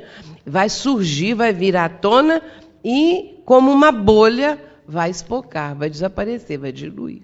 Então, nós estamos limpando a nossa mente. Vem outra bolha, vem outra coisa, em outras reuniões, em outros momentos, e nós vamos conseguindo higienizar a nossa mente. É assim que nós higienizamos, ou seja, em outras palavras, trazendo do fundo os condicionamentos negativos e substituindo-os por condicionamentos positivos. A nossa vida é feita de condicionamentos. Nós estamos condicionados a isso ou aquilo porque a nossa mente está condicionada. E a nossa mente mente. Ela prega mentira para gente. Então, ela tem mil subterfúgios, porque ela está tão habituada a certo teor de pensamento, a certo teor vibratório, que é difícil essa mudança. Então, nós temos que substituir o que está lá nas profundezas e colocar outras coisas boas. Isso é complicado. Então, a dificuldade surge exatamente aí. Agora, com o tempo, ele diz ali, os pensamentos intrusos vão desaparecer, porque nós vamos higienizar a mente, nós vamos conseguir é, substituir cada vez mais os pensamentos negativos. Agora, isso, meus irmãos, é se nós queremos progredir. Não é? Se nós não queremos, não estamos interessados, então continua tudo assim. Agora, como é que a gente vai conseguir essa higienização? É no dia a dia, não é? É fazendo opções agora conscientes, opções melhores, mais equilibradas, deixando de frequentar certos ambientes, de, de ler certos livros, de ver certos filmes, de, de, ter certas conversas. Ah, mas então eu vou virar santo? Não, você não vai virar santo, porque também vai demorar a virar santo. Mas só que tem que é preciso que você, já que quer progredir, já que está participando de um grupo mediúnico sério, você vai fazer essas opções. Aí Joana de Ângeles diz assim, capítulo 24 do livro Após a Tempestade: Já não há mais tempo para a futilidade, nem tampouco para a ilusão. Necessário colimar realizações perenes. Então já está na hora de nós concretizarmos, de realizarmos coisas realmente perenes, ou seja, que não acabam. Não é? Coisas que são os valores eternos. Isso se a gente quer progredir. Porque nós temos milhares de experiências negativas. Nós temos uma multiplicidade, um número grande de reencarnações nas quais nós buscamos a, a, a, os prazeres do mundo. Por isso ela diz: já não há mais tempo para futilidade, nem tampouco para ilusão. Mas a gente fica muito iludido. E a gente só se desilude porque se ilude. Então aí vem aquela desilusão horrorosa. Mas para que, que nós nos iludimos? Hoje a doutrina espírita já nos mostra a realidade das coisas. E aí a gente tem uma outra visão da vida. E a doutrina espírita propõe o que? A transformação moral. Reconhece-se o verdadeiro espírita pelos esforços que faz em domar suas más inclinações. Então é essa transformação moral que a doutrina espírita propõe. De nada adianta ser espírita se nós continuamos com os mesmos vícios, com o mesmo tipo de vida. Então, nem precisamos da doutrina, nem precisamos acreditar em espírito, vamos continuar do mesmo jeito. Bom, às vezes a gente vai lá frequentando a casa, frequentando, frequentando, até que um dia aquilo tudo vai nos impregnar e aí a gente muda realmente. Muito bem, então, nesse caso, é preciso higienizar a mente. Mas isso não é feito numa luta, assim, ai, que pensamento horrível, é que coisa horrorosa, eu, eu sou uma pessoa que não tenho ainda uma confi confiabilidade, né, credibilidade perante os mentores. Os mentores sabem. Eles conhecem. Então, é, eles sabem também do nosso esforço. E à medida que nós estamos nos esforçando, isso aí nos dá essa credibilidade. É aos poucos que nós vamos melhorar. Continuando, Vamos colocar agora um texto de Daniel Goleman. Daniel Goleman, pode até cobrir ele um pouquinho enquanto eu vou explicar. Daniel Goleman, autor daquele best-seller Inteligência Emocional. Mas Daniel Goleman é uma pessoa que se dedica muito à questão da mente, de meditação. É, inclusive, ele já esteve lá, acho que no Tibete, com os monges. Eu não sei se no Tibete, mas ele esteve lá com alguns monges, não sei de onde. Então, esses que ficam lá naquelas meditações, que têm aquelas práticas, ele esteve lá também estagiando com eles e tal, e aprendeu muita coisa. Então, nesse livro Além do Ego, que eu citei, é, é, é, Daniel Goleman tem capítulos nesse livro.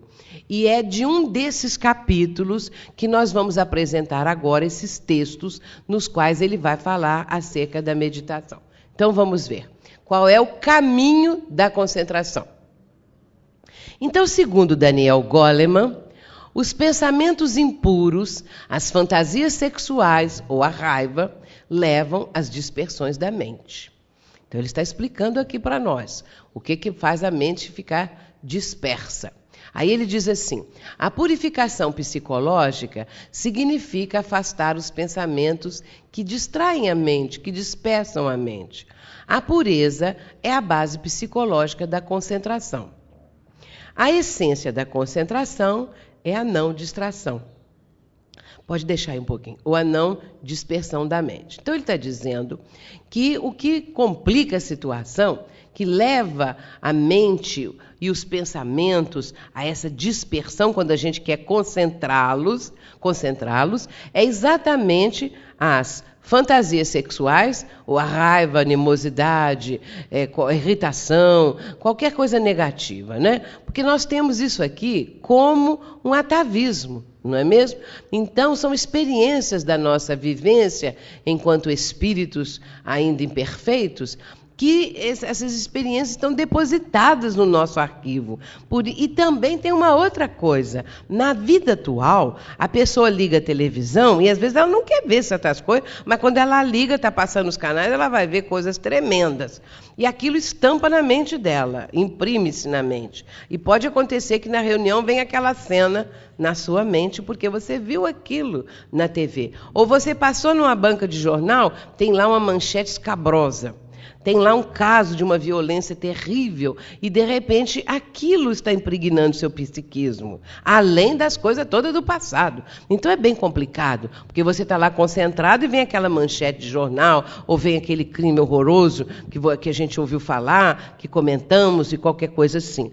E, de repente, isso na reunião surge ou até mesmo outras preocupações que estão no momento presentes na para a criatura, né? Aí ele diz assim que a purificação psicológica é, significa afastar esses pensamentos. Então é aquilo que eu falei. Aqui no caso é a higiene mental. Ele está dizendo em outras palavras. Aí ele diz: a pureza é a base psicológica da concentração. Ou seja, higienizar a mente. Não é a pessoa se tornar pura, mas é a pessoa é, purificar a mente dos pensamentos intrusos. E que a essência da concentração é a não dispersão, a não distração da mente. Agora pode baixar, por favor. Aí qual é o alvo da concentração? O alvo da concentração é focalizar o fluxo de pensamentos mediante a fixação da mente num único objeto. Então, é a, essa é a finalidade, é o alvo da concentração, é aquilo que procuramos alcançar, é focalizar o fluxo mental, o fluxo dos pensamentos, mediante a fixação da mente naquele assunto que a gente quer, naquela finalidade, né? Agora, como é que eu sei se estou concentrada? Qual é o sinal de concentração? É o momento em que a mente não é afetada pelas distrações exteriores, como sons próximos, nem pela turbulência dos seus próprios pensamentos e sentimentos. Vamos parar aqui, nesse sinal da concentração. É o momento em que a mente não é afetada pelos sons exteriores, próximos. É claro que, se houver é, é, muito ruído em torno de nós, vai dificultar a concentração. Mas como é que eu sei se eu estou bem concentrada? Porque quando acaba a reunião, alguém diz assim: eu não consegui concentrar porque é, um cachorro latiu sem parar. Aí eu digo assim: mas eu não ouvi, estava bem concentrada. Ou então a pessoa diz: tinha uma criança chorando, tinha uma mulher gritando, tinha uma moto aqui fazendo ruído. E a, as outras pessoas falam assim: eu não ouvi. Elas estavam bem concentradas. E aquela que ficou ouvindo aquilo o tempo todo não conseguia se concentrar. Então, o sinal da boa concentração é quando a pessoa se abstrai dos sons exteriores. Agora, aí vem uma complicação. E também é, a pessoa consegue não ser é, é prejudicado pela turbulência dos seus próprios pensamentos e sentimentos. Então, nesta hora, a mente não está se distraindo, se dispersando pela turbulência dos próprios pensamentos e sentimentos. Então, eu posso estar com a mente completamente conturbada. Eu posso estar sentada ali, aparentemente, muito quietinha, muito bem concentrada, mas a minha mente está trabalhando. E eu posso estar pensando numa briga que aconteceu lá em casa, numa dívida que eu tenho que pagar, em alguma coisa que eu tenho que fazer, preocupadíssima com uma outra coisa qualquer que me aconteceu, sofrendo por uma circunstância qualquer. Então, meus pensamentos estão em turbulência e sentimentos também. Agora, isto é que é mais difícil. A pessoa conseguir separar isso. Ela está na reunião e ali ela tem que estar voltada para os objetivos da reunião. Ela tem que estar conseguindo concentrar. Só que ela ainda está pensando nos problemas dela. Às vezes eu já ouvi dirigentes que falam assim: vamos deixar lá fora os nossos problemas. E outras pessoas pensam assim: ah, isso é impossível. Não, é possível. É possível que nós, é, a partir do momento em que estamos ali, nos, é, conseguimos nos abstrair, deixar de lado nossos problemas para ajudar problemas outros, que são aqueles do nosso próximo. Então, nós conseguimos, porque é treino, viu, gente? Isso aí é treino. Agora, a gente às vezes vê a pessoa dizendo assim: ah, eu não consigo porque eu fico é, completamente envolvida com aquilo. E a pessoa às vezes não consegue nem trabalhar na sua vida profissional porque separou do marido, separou do namorado ou da namorada.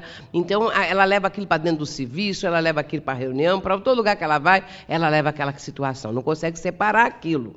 Não consegue se concentrar em outra coisa. Fica o tempo todo cultivando, mas é treino. É treino, mesmo pessoa sofrendo, ela pode e deve treinar isso, porque é um descanso maravilhoso. Às vezes, quando as minhas filhas estão passando algum problema, e como passam, né, todos nós passamos, eu falo assim, já que não tem, não vai sair, então vai ver um filme na TV, bota lá um bom filme e fica vendo. Ah, mas eu não consigo falar. Consegue, porque aí você dá um descanso de duas horas sua mente. Por duas horas você não pensou naquilo. Eu sou assim. Se botar um filme lá, eu estiver sofrendo, estiver com isso, com aquilo, eu vou ver o filme, fico lá vendo. Então, eu, duas horas eu deixo de pensar naquilo. Acabou o filme, eu volto a pensar nas mesmas coisas. Mas eu tive um descanso de duas horas. Quando eu vou na reunião mediúnica, mesma coisa. Eu não vou pensar nos meus problemas. Nos dias que eu mais sofri na vida, eu fui à reunião mediúnica. E chegando lá, eu orava e falava com Jesus: Senhor Jesus, eu estou aqui sofrendo muito, mas agora, nesse instante, eu quero pensar no sofrimento dos outros. O Senhor me ajude a é, é, me abstrair dos meus próprios problemas, pedindo ajuda aos amigos espirituais, aos mentores e tudo, e a gente consegue.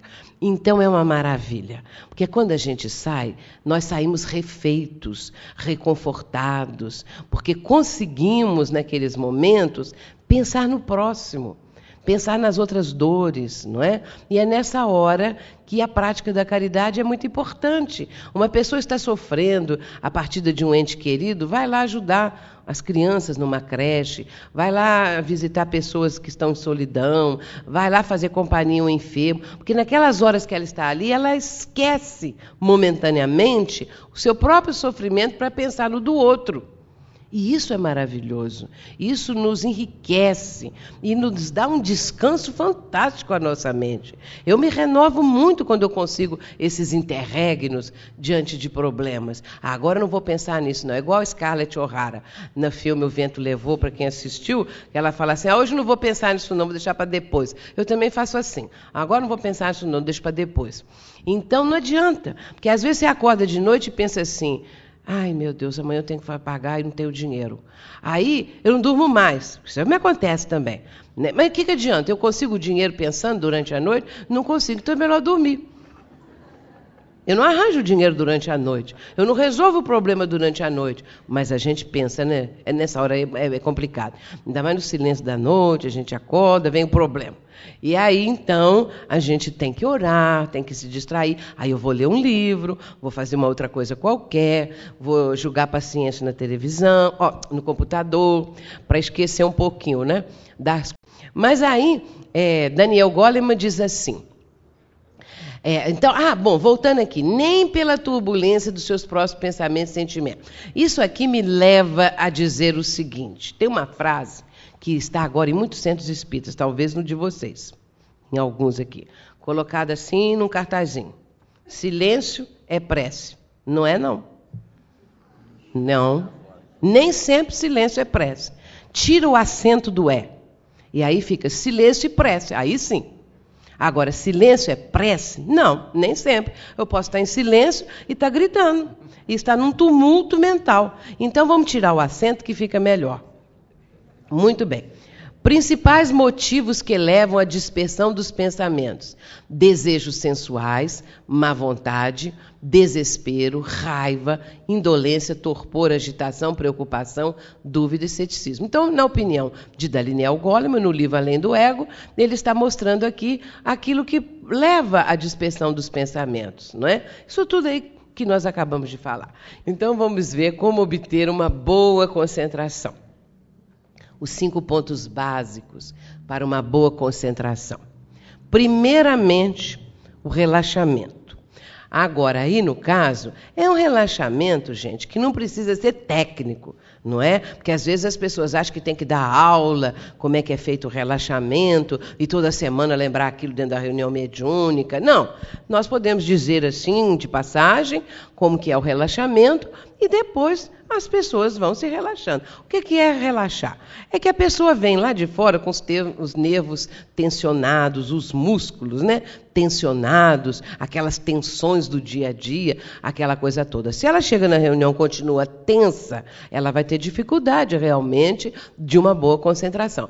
Então ali ela vai relaxar, ela vai se sentir num ambiente muito bom e vai ter facilidade nesse relaxamento. Então a primeira coisa é ela se relaxar. Igual o senhor Vicente Turvey, que eu contei, quando o homem foi embora, ele relaxou, sentou lá na poltrona dele, relaxou, o homem não estava mais lá e tudo aí. Ele viu as formas, pensamentos. Então nós vamos relaxar bem. E aí, em seguida, o segundo passo, nós vamos nos abstrair. É a abstração de tudo que está em torno de nós, não é? Para não ouvirmos os sons próximos, nós vamos nos abstrair daquilo. Em seguida, nós vamos nos interiorizar. Não é? Então nós estamos ali concentrados, estamos fazendo a nossa prece, estamos agora voltados para os objetivos da reunião. E vamos em seguida fixar a mente no objetivo da reunião e aquietar a mente, para que ela não fique pulando de assunto para assunto, de, de uma coisa para outra. Entretanto, pode baixar, por favor. Entretanto, aqui nós vamos ver João Cleófas, num livro também imperdível, Intercâmbio Mediúnico, dando uma outra ideia para nós. Ele vai dizer assim. A concentração é, pois, a fixação da mente numa ideia positiva, idealista, ou, aí uma outra alternativa, na repetição meditada da oração que edifica e que, elevando o pensamento às fontes geradoras da vida, dá e recebe, em reciprocidade, descargas positivas de alto teor de energias santificadoras. Então, se a pessoa tem dificuldade em aquietar a mente, ela pode ficar, então, isso na reunião mediúnica, né, é perfeitamente cabível e perfeitamente bom para a pessoa que tem mais dificuldade. Ela vai orar meditando nas palavras da prece. Nesse caso, ela pode orar o Pai Nosso, por exemplo, e ficar pensando em cada frase. Porque nós falamos o Pai Nosso, mas não pensamos o que significa cada uma das frases do Pai Nosso, né? que é uma prece perfeita que Jesus nos ensinou, a, a síntese né? mais perfeita que existe numa oração. Então a pessoa vai lembrar, Pai Nosso, o que, que Jesus quis dizer com o Pai Nosso? Pai de todas as criaturas, Pai de, é, Criador de todas as coisas, que estás nos céus, não é? Está no céu em toda parte. Então a pessoa pode começar a meditar nisso. Aí ele diz repetido, até ele vai, pode até repetir isso. Depois ele cria uma prece própria com as suas próprias palavras. Ou então a pessoa pode, já que está na reunião mediúnica, tem ali o doutrinador conversando com o espírito, ela vai acompanhando aquele diálogo, vibrando pelo espírito, mas não é colocando palavras na, para o doutrinador, não deve falar isso, agora fala aquilo, porque aí vai atrapalhar o doutrinador. Não é? O doutrinador está ali numa posição receptiva. Se eu fico assim, fala isso, fala aquilo, e o outro também tá, vai haver uma, uma quantidade de pensamentos que vão tornar o ambiente heterogêneo. Então, nós não devemos interferir no pensamento do doutrinador, não é? Muito bem. Então, são recursos, alternativas para aqueles que estão nas reuniões mediúnicas. Nós já vamos abrir para perguntas, então vamos ver agora, mas pode colocar, por favor. Nós vamos colocar então o resumo não é, desse, disso tudo. O processo de concentração envolve, portanto, cinco elementos básicos. Vejamos, tudo isso que nós falamos: o pensamento, a memória, a vontade, o sentimento e a razão. Não é isso que nós acabamos de ver? O nosso pensamento, a memória, que vai trazer as imagens que nós necessitamos, o, a vontade para direcionar a nossa vibração, o sentimento de amor ao próximo, de caridade, que vai revestir o nosso pensamento e depois a razão. Nós vamos raciocinar acerca do teor do pensamento, daquilo que nós estamos para direcionarmos a nossa mente, não é? Então são cinco pontos básicos que envolvem o processo de concentração. Em seguida vejamos agora é, mais duas transparências rápidas antes de passarmos para a, a, as perguntas. Então, nós vemos ali um texto de Manuel Filomeno de Miranda. Manuel Filomeno de Miranda, no livro dele, é, num livro de diversos autores espirituais, Sementeira da Fraternidade, ele vai dizer, num capítulo sobre a concentração, ele diz o seguinte: nesse sentido, consideremos a concentração mental de modo diverso dos que a comparam a interruptor de fácil manejo, que acionado oferece passagem à energia comunicante sem mais cuidados. A concentração, pois, ele diz, é, deve ser um estado habitual da mente em Cristo e não uma situação passageira junto ao Cristo. Então, é uma situação habitual nossa de orarmos, de pensarmos no Cristo, nos seus ensinamentos, porque ninguém consegue, que nunca se preocupa com a disciplina mental, ninguém consegue, já que a pessoa não se preocupa com isso, chegar numa reunião mediúnica e ligar como um interruptor fácil, né? Ligar a concentração. Bom, agora eu vou concentrar. Se ela não tem esse hábito, se ela não tem esse cuidado, não é? Aí a pessoa fala assim: ah, hoje é dia de reunião, hoje eu vou pensar em Jesus. Ah, hoje é dia de reunião mediúnica, eu vou amar o próximo. Então ela não consegue se ela não está treinando isso, se ela não está exercitando o amor, a caridade, o pensamento é, refletindo em torno dos ensinamentos do mestre. Continuando. No livro Seara dos Médios, Emmanuel diz assim: Receberás, portanto, variados apelos, nascidos do campo mental, de todas as inteligências encarnadas e desencarnadas que se afinam contigo, tentando influenciar-te através das ondas inúmeras em que se revela a gama infinita dos pensamentos da humanidade. Mas, se buscas o Cristo, não ignoras em que altura lhe brilha a faixa. Nós estamos buscando o Cristo e sabemos que a faixa do Cristo é uma faixa superior, não é? Então agora nós vamos abrir para perguntas. Depois depois nós vamos fechar o assunto, porque ainda temos é, uma parte para o encerramento. Já tem perguntas? Como não se deixar influenciar por vibrações negativas quando se trabalha em contato direto com criminosos, homicidas, ladrões, traficantes, etc. É muito difícil, é uma situação muito delicada, não é?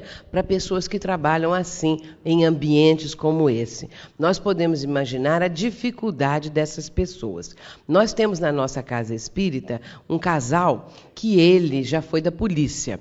Hoje em dia ele é segurança. Ele tem inclusive uma firma em que ele tem assim quase 100 seguranças que fazem parte dessa equipe dele. Então, ele conta as dificuldades que ele viveu por isso ele teve que sair. Ele não conseguiu porque ele já estava há algum tempo na polícia, mas tinha muitos casos escabrosos, muita coisa terrível. E depois também é, perseguição de alguns criminosos que começaram a persegui-lo. E aí entra também as perseguições dos desencarnados. Então foi um período muito sofrido para ele, para a esposa e tudo. E de maneira que ele acabou deixando. E aí hoje, como segurança, ele tem assim é uma situação bem diferente, embora também difícil, né? Porque desagrada às vezes. Mas ele é segurança, assim, é, por exemplo, do Itamar, quando o Itamar vai lá, né? Segurança dos artistas, esses que vão fazer a, a, os shows, né? Desses artistas mais famosos. Então ele está sempre ali com a equipe dele e tal. E tem que saber manejar a coisa de tal maneira para não ser violento, para não ser agressivo. É toda uma técnica que eles têm, né? para isso. Mas ele sempre fala nessa dificuldade. E ele, por exemplo, não conseguiu permanecer mais tempo devido a certas perseguições que ele sofreu, também dos próprios colegas policiais, porque ele, sendo uma pessoa que queria andar corretamente, porque hoje em dia tem isso, né, gente? Quem quer andar corretamente sofre muito. Aliás, eu tenho um amigo espírita, que já é espírita assim, há mais de 20 anos e está conosco há uns 15 anos. E às vezes ele faz perguntas interessantíssimas. E uma das perguntas que ele me fez foi a seguinte: Ô Sueli, por que, que os espíritas sofrem tanto? Eu e meus vizinhos, ele tem vários vizinhos espíritas. Então ele disse assim: Nós estávamos conversando e chegamos à conclusão que espírita sofre mais que as outras pessoas. Então por que, que espírita sofre tanto? Aí eu disse para ele assim: não sofre mais que as outras pessoas. Sofre também todos aqueles que querem ser honestos em meio à corrupção. A pessoa sofre muito. Todo aquele quer ser digno em meio à indignidade, não é? Em meio disso tudo que anda por aí, a pessoa honesta ela sofre porque ela está cercada muitas vezes de desonestos, ou ela tem pessoas ali que querem induzi-la à desonestidade, que querem corrompê-la. Então essa pessoa sofre. Então não é só o espírita que sofre, não é? Sofrem as pessoas de bem em meio a, a um, um, um meio adverso, no meio em que muitas outras pessoas tenham pensamentos diferentes, opostos, e querem até incriminar essa pessoa, dificultar a vida dela. Então, isso aconteceu com ele, ele acabou tendo que sair. Mas agora, no caso aí, se a pessoa não pode sair e está numa situação assim, ela tem que recorrer muito à prece, à oração, não é? Sempre a gente fala o seguinte: Deixa lá no, no, no, seu escritório, ou na sua mesa, ou no seu screen, screen né? Que chama screen? Escaninho, é. É, no seu escaninho, um livro como Fonte Viva, Caminho, Verdade e Vida, um desses livros assim, quando você chega lá, você abre ali, dá uma lidinha, faz uma prece, para que o seu dia seja melhor, para que você tenha forças para superar as adversidades que possam surgir. Então, são recursos, não é? Frequentar a reunião assiduamente, sempre que possível vai lá, ouve as palestras, essa coisa toda, e toma passe. Porque às vezes fala assim, ah, é passe só para os enfermos, mas uma pessoa situação situação dessa, ela está é, envolvida em fluidos, não é, muito densos da ambiência da onde ela participa. E aí, no caso, ela precisa chegar lá e ser fortalecida com a retirada daqueles fluidos negativos e a reposição de bons fluidos para que ela se fortaleça, não é? Nós temos algumas perguntas em relação àqueles livros de radiação na reunião mediúnica, onde se anotam os nomes das pessoas ah, e são lidas na reunião mediúnica. Se pergunta qual é a validade desses livros, dessas irradiações. De ler? De ler. Ou de não ler, ler né? De ler ou não ler. Bem, reuniões de desobsessão que tenham um direcionamento para tratamento de casos, muitas vezes os nomes são lidos. Mas não todos os nomes. Nomes de casos mais graves, às vezes podem ser ditos, mencionados, para que os médiums possam é, é, captar melhor, estar com o um pensamento mais atento. Aí a pessoa diz assim: ah, mas vai induzir. Não, não induz pelo seguinte, porque às às vezes são lidos oito nomes, dez nomes e tal, e, e aquilo o médium não consegue reter aqueles nomes, os endereços ou qualquer coisa, porque é uma avalanche às vezes de nomes, porque a gente diz assim os casos mais graves, mas às vezes uma pessoa leva um caso gravíssimo, outro leva, o outro leva os integrantes do grupo, porque lá no nosso grupo cada pessoa pode levar quantos nomes quiser, não é? Desde que lhe foi pedido isso. E são anotados num caderno. Entretanto, aqueles casos mais graves, a pessoa pode dizer: bem, nós temos aqui o caso de uma pessoa com tentativa de suicídio, já até reincidente nisto, então nós estamos aqui pedindo por essa pessoa, a outra fala lá um outro caso, um outro caso e assim por diante, né? Mas a finalidade é esta, para que o grupo possa, então, ficar melhor envolvido naqueles casos, naquilo tudo que se está dizendo. Agora, eh, pode acontecer da pessoa também não querer dizer, não é? Isso aí é uma, o grupo é que vai deliberar isto. Não é? Vamos ler ou não vamos ler os nomes? Como eu disse, como nós trabalhamos com casos, nós acompanhamos os casos. Então, muitas vezes, isso aí é uma opção do grupo e é uma especificidade do grupo. Se você quer acompanhar casos, é, é, é bom que se diga o nome desses casos mais graves, porque depois, acompanhando os casos, nós vamos ter notícias desses casos. Muitas vezes são pessoas que estão vindo à casa espírita. No meu caso particular, eu recebo pedidos de pessoas, agora até do exterior também, para a gente colocar na reunião, essa coisa toda e tal. Agora, eu quero esclarecer o seguinte: é, não é porque eu sou Sueli, ou porque escrevo livro, ou porque vou. É que acabei sendo mais conhecida e as pessoas dão os nomes. Agora, quem faz o trabalho não sou eu, são os guias, são os mentores. Porque o que, que eu faço? Põe o nome lá. Mas a pessoa está lá nos Estados Unidos, está lá não sei aonde, eu, a pessoa está lá, eu moro na, na, na, em Minas, a pessoa está no sul, Nordeste, está no Sul, está não sei aonde. O que, que eu faço? Às vezes eu não conheço, a pessoa lê o livro, eu não faço nada. Eu coloco o nome e vibramos por aquele nome. O trabalho é dos mentores, o mérito é dos mentores. Jamais devemos imaginar que o mérito é nosso. Ah, eu tenho essa capacidade de trazer os nomes e as pessoas depois ligam, melhorei. Ah, fui eu que fiz a pessoa melhorar? Não, foram os mentores, nem conheço a pessoa às vezes. Então aí a gente vê nitidamente o trabalho dos mentores. Agora, é claro que o grupo tem que estar com homogeneidade de propósitos, um grupo coeso. Isso aí é a nossa parte que nós fazemos. Então, a leitura dos nomes tem essa finalidade. Quando Divaldo esteve na Palestina, ele pôde visualizar cenários e personagens da época de Jesus. Não sei essa informação se procede. Procede, né? Seriam é, formas, pensamentos recriados por Amélia Rodrigues? Pode até ser.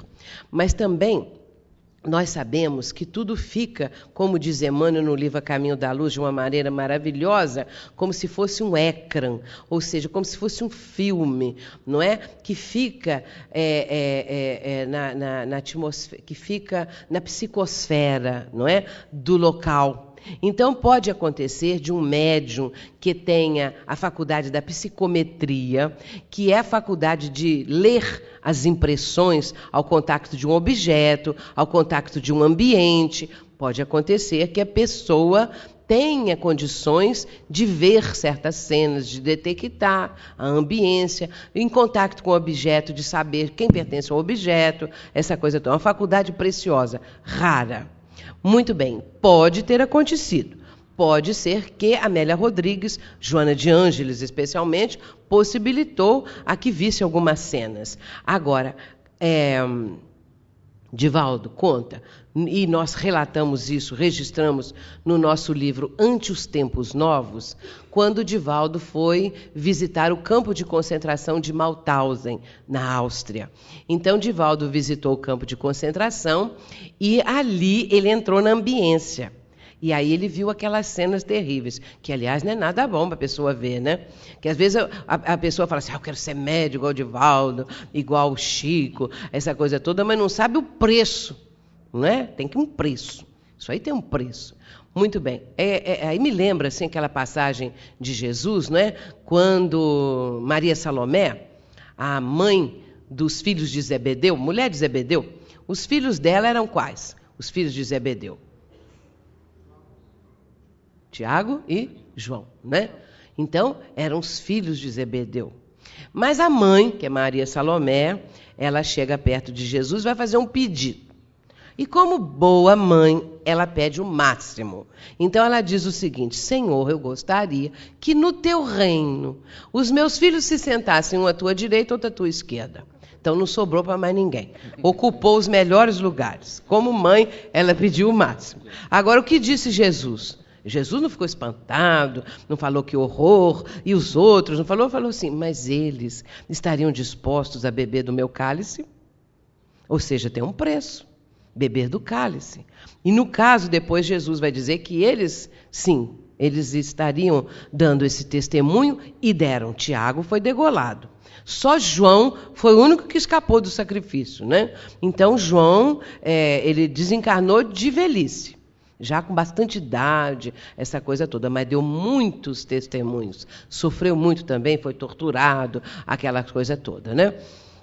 Muito bem. Então o preço é esse, tem um preço. Não é? Então, vamos voltar ao caso. Volta estava lá no campo de concentração de Mauthausen e ele entrou naquela ambiência mnemônica né, das, dos fatos acontecidos. Então, quando o médium entra nessa ambiência, tem essa faculdade da psicometria, ele ouve as vozes, no caso, ouve os gritos, os choros, as ameaças e vê as cenas e tal. A gente fala até arrepia, né? Uma coisa terrível. Então, é, isso acontece. Não é? Agora, de uma certa forma, nós podemos ter isso em graus é, menores, menores, mas significativos. Você entra num ambiente e você se sente mal. Um dia eu entrei num lugar lá em Minas mesmo, numa fazenda daquelas antigonas, né, que, onde há uma senzala ainda, quando eu entrei lá, eu dei cinco passos para frente e cinco para trás. Eu não consegui ficar lá nem um minuto dentro daquele lugar, porque captei a ambiência que ainda é, existe lá. Não é? Então, isso está nesse espécie desse filme que é, Emmanuel fala. Gente, a nossa doutrina é riquíssima. Vamos fazer o confronto desses livros todos. Vocês vejam que Emmanuel fala isso no Caminho da Luz, a história dos povos, das civilizações, que vão perpassando como um filme, esse écran espiritual que existe.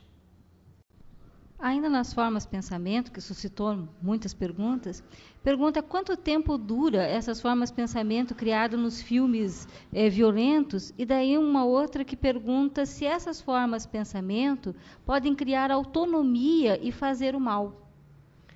Bem, essas, essas formas pensamentos, elas perduram enquanto estiverem sendo vitalizadas, não é? Agora, criadas pelas cenas de um filme, é claro que elas terão uma, uma vigência, digamos assim, uma é, continuidade a partir da pessoa que assistiu e ficar rememorando aquilo. Então, criou-se uma forma pensamento, a pessoa vai deitar e fica lembrando fica impressionada às vezes, ou então no dia seguinte continua lembrando. Aí ela própria está vitalizando a forma pensamento. Agora a outra é se ela pode criar autonomia. Aí no caso, é, é, esse criar autonomia seria espíritos interessados em prejudicar a pessoa, fazendo com que essas formas pensamentos sejam como que é, no psiquismo da pessoa. E, aliás, é assim que agem os obsessores. Os obsessores criam formas, pensamentos que eles, é, é, como que incrustam no psiquismo da pessoa obsediada. Isso aí é um estudo muito profundo que está no nosso livro Os Poderes da Mente, que assim de cabeça eu não sei falar todos os detalhes porque é igual o aparelho de TV e isso é uma coisa técnica que eu não sei falar assim de cabeça, de memória. Então seria o mesmo processo das imagens projetadas na TV, só que acontecendo no cérebro da pessoa, no psiquismo da pessoa, num processo de analogia, porque isso tudo é uma analogia por falta de terminologia adequada André Luiz vai colocar isso é, exatamente fazendo a comparação, e no caso é Calderaro, do, no livro No Mundo Maior, que faz a comparação com a TV.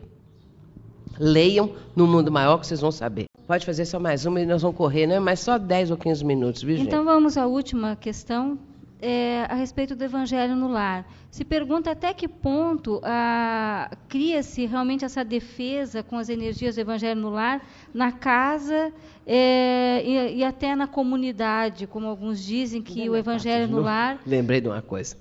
Sim, interessantíssimo. Eu gosto muito dessas perguntas, viu, gente?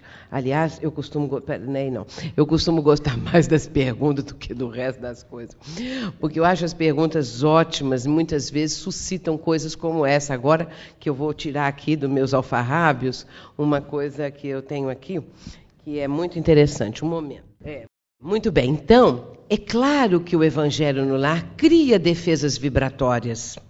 E isso é muito importante, porque hoje em dia nós precisamos criar, criar defesas vibratórias próprias, pessoais. Quando nós saímos à rua, o quais, qual é o nosso escudo vibratório de defesa ante a violência que às vezes pode estar acontecendo? A prece. É, é fazemos prece, não é? Orarmos. E quando saímos à rua, orarmos, termos bons pensamentos no trânsito, quando a pessoa vai entrar no carro, ter um pensamento pelo menos de paz, pedindo ajuda espiritual, porque a violência está presente nas suas várias faces. E a vibração boa da pessoa atrai as boas companhias e afugenta as más. Então, isso é muito importante. E o culto do evangelho no lar é a defesa do lar. Isso é uma coisa concreta, real.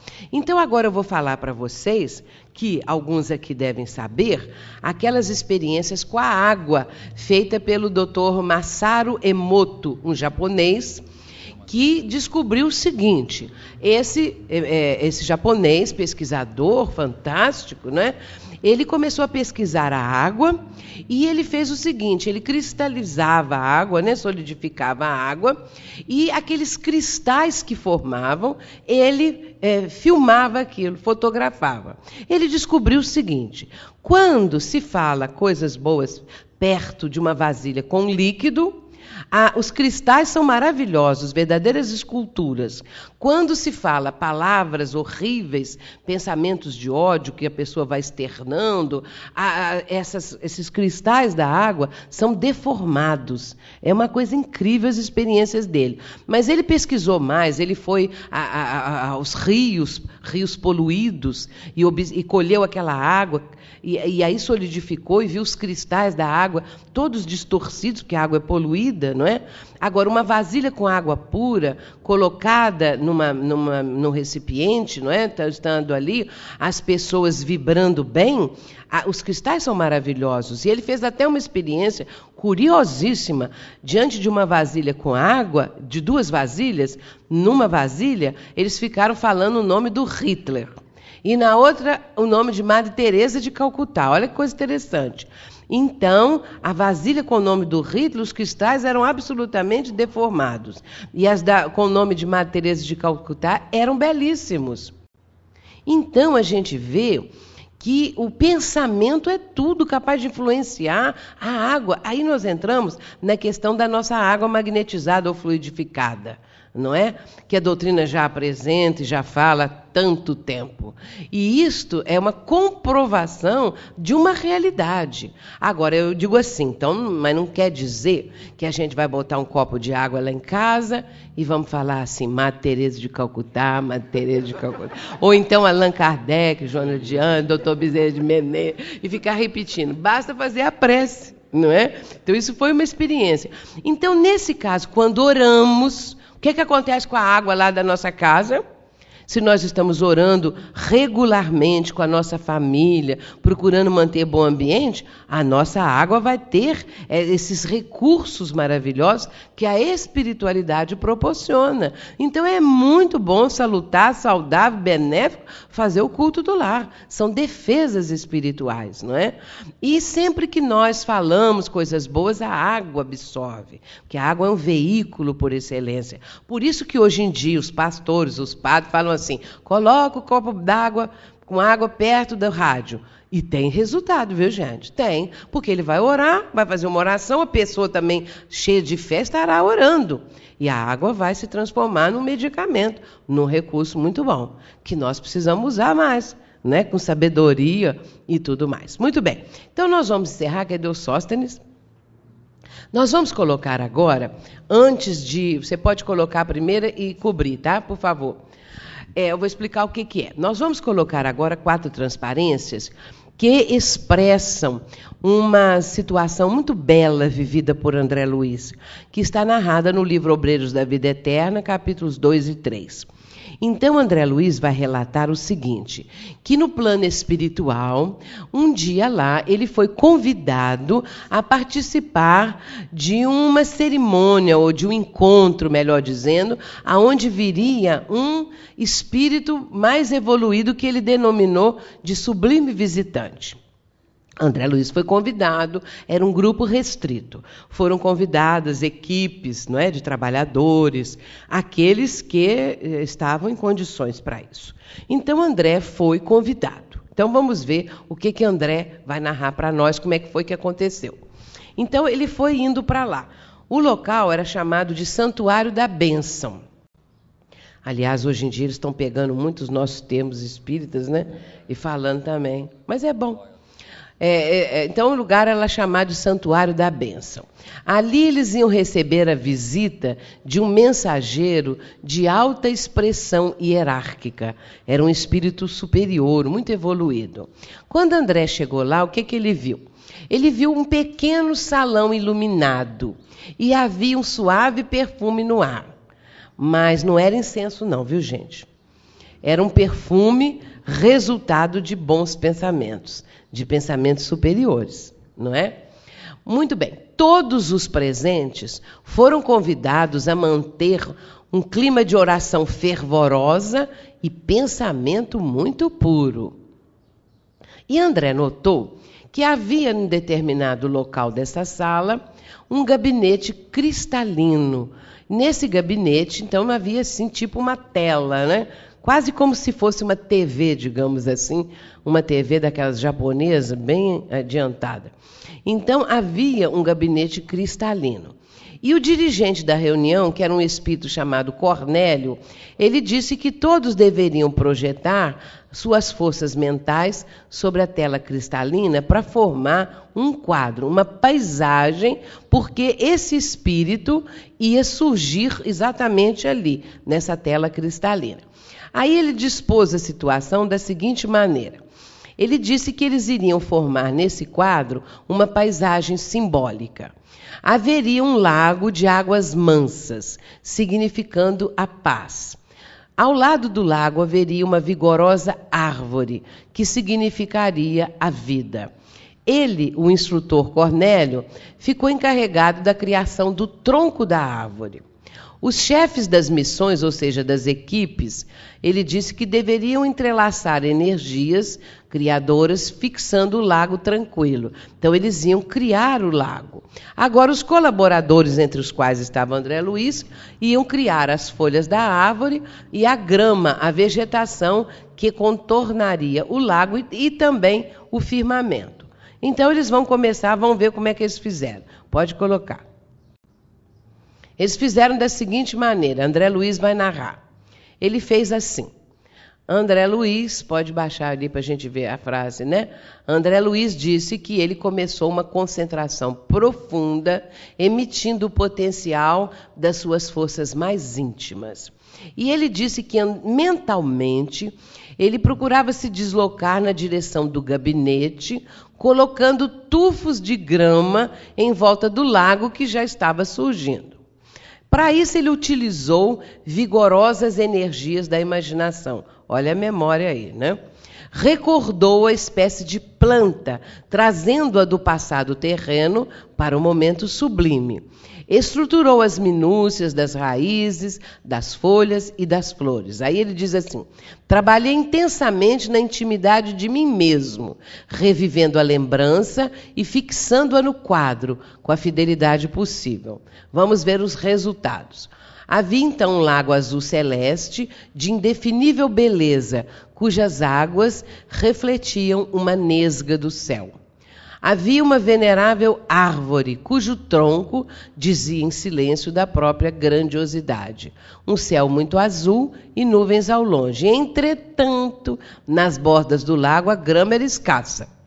E nos galhos das árvores haviam poucas folhas, porque eles não estavam acostumados. Então, o que aconteceu? Cornélio deu mais 15 minutos de concentração. Sobe um pouquinho. Deixa eu ver se ainda tem mais alguma coisa. Sobe, sobe. Tem mais nada. Então muda, por favor. Mais 15 minutos de concentração. Então vamos ver o que, que aconteceu.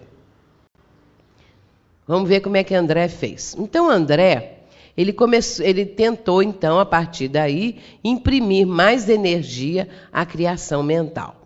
Ele começou então a lembrar com mais nitidez que ele queria colocar ali na, na grama flores azuis pequeninas.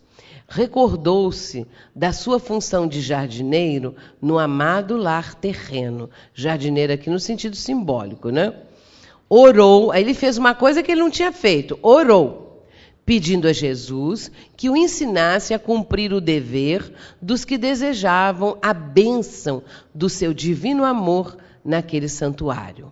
Quando ele olhou os resultados, ele chorou, se comoveu. Ali estava o desenho vivo da gramínea com as flores azuis como miosotes. A árvore estava coberta agora de viçosa folhagem e, por operação magnética, a pintura deu sinais de vitalidade temporária. E nessa hora, Cornélio orou. E vamos ver o que, é que aconteceu agora. Surgiu no gabinete, entre a vegetação e o céu, a figura nimbada de luz de simpático ancião. E aí André descreve da seguinte maneira: seu olhar nos mantinha extasiados e presos num misto de veneração e encantamento, sem que nos fosse possível qualquer fuga mental de sua presença sublime. Era Asclépios, e pela primeira vez em toda a obra de André Luiz, ele não conseguiu transcrever as suas palavras, Tal era a elevação do espírito. Aí ele diz assim: o verbo do admirável mensageiro que chegava de esferas superiores, trazendo a bênção divina, caía-nos na alma de modo intraduzível e acordava-nos o Espírito eterno para a infinita glória de Deus e da vida imortal. Eu acho isso maravilhoso. Maravilhoso. Então, meus irmãos, era um sublime visitante realmente. André estava ali contribuindo com a sua concentração mental. Um dia, quem sabe, nós, no plano espiritual, lá no plano espiritual, já livres da roupagem terrena, carnal, quem sabe um dia nós também vamos ser convidados a participar da visita de um sublime visitante. E aí vão nos pedir, vamos concentrar, vamos contribuir com o ambiente, vamos lembrar isso ou aquilo. E nós já treinamos, porque a doutrina espírita nos está ensinando e nós estamos buscando esse treinamento, esse controle da nossa mente. Quem sabe vamos ter mais facilidade. Quem sabe vamos conseguir realizar isto. É uma perspectiva, por que não?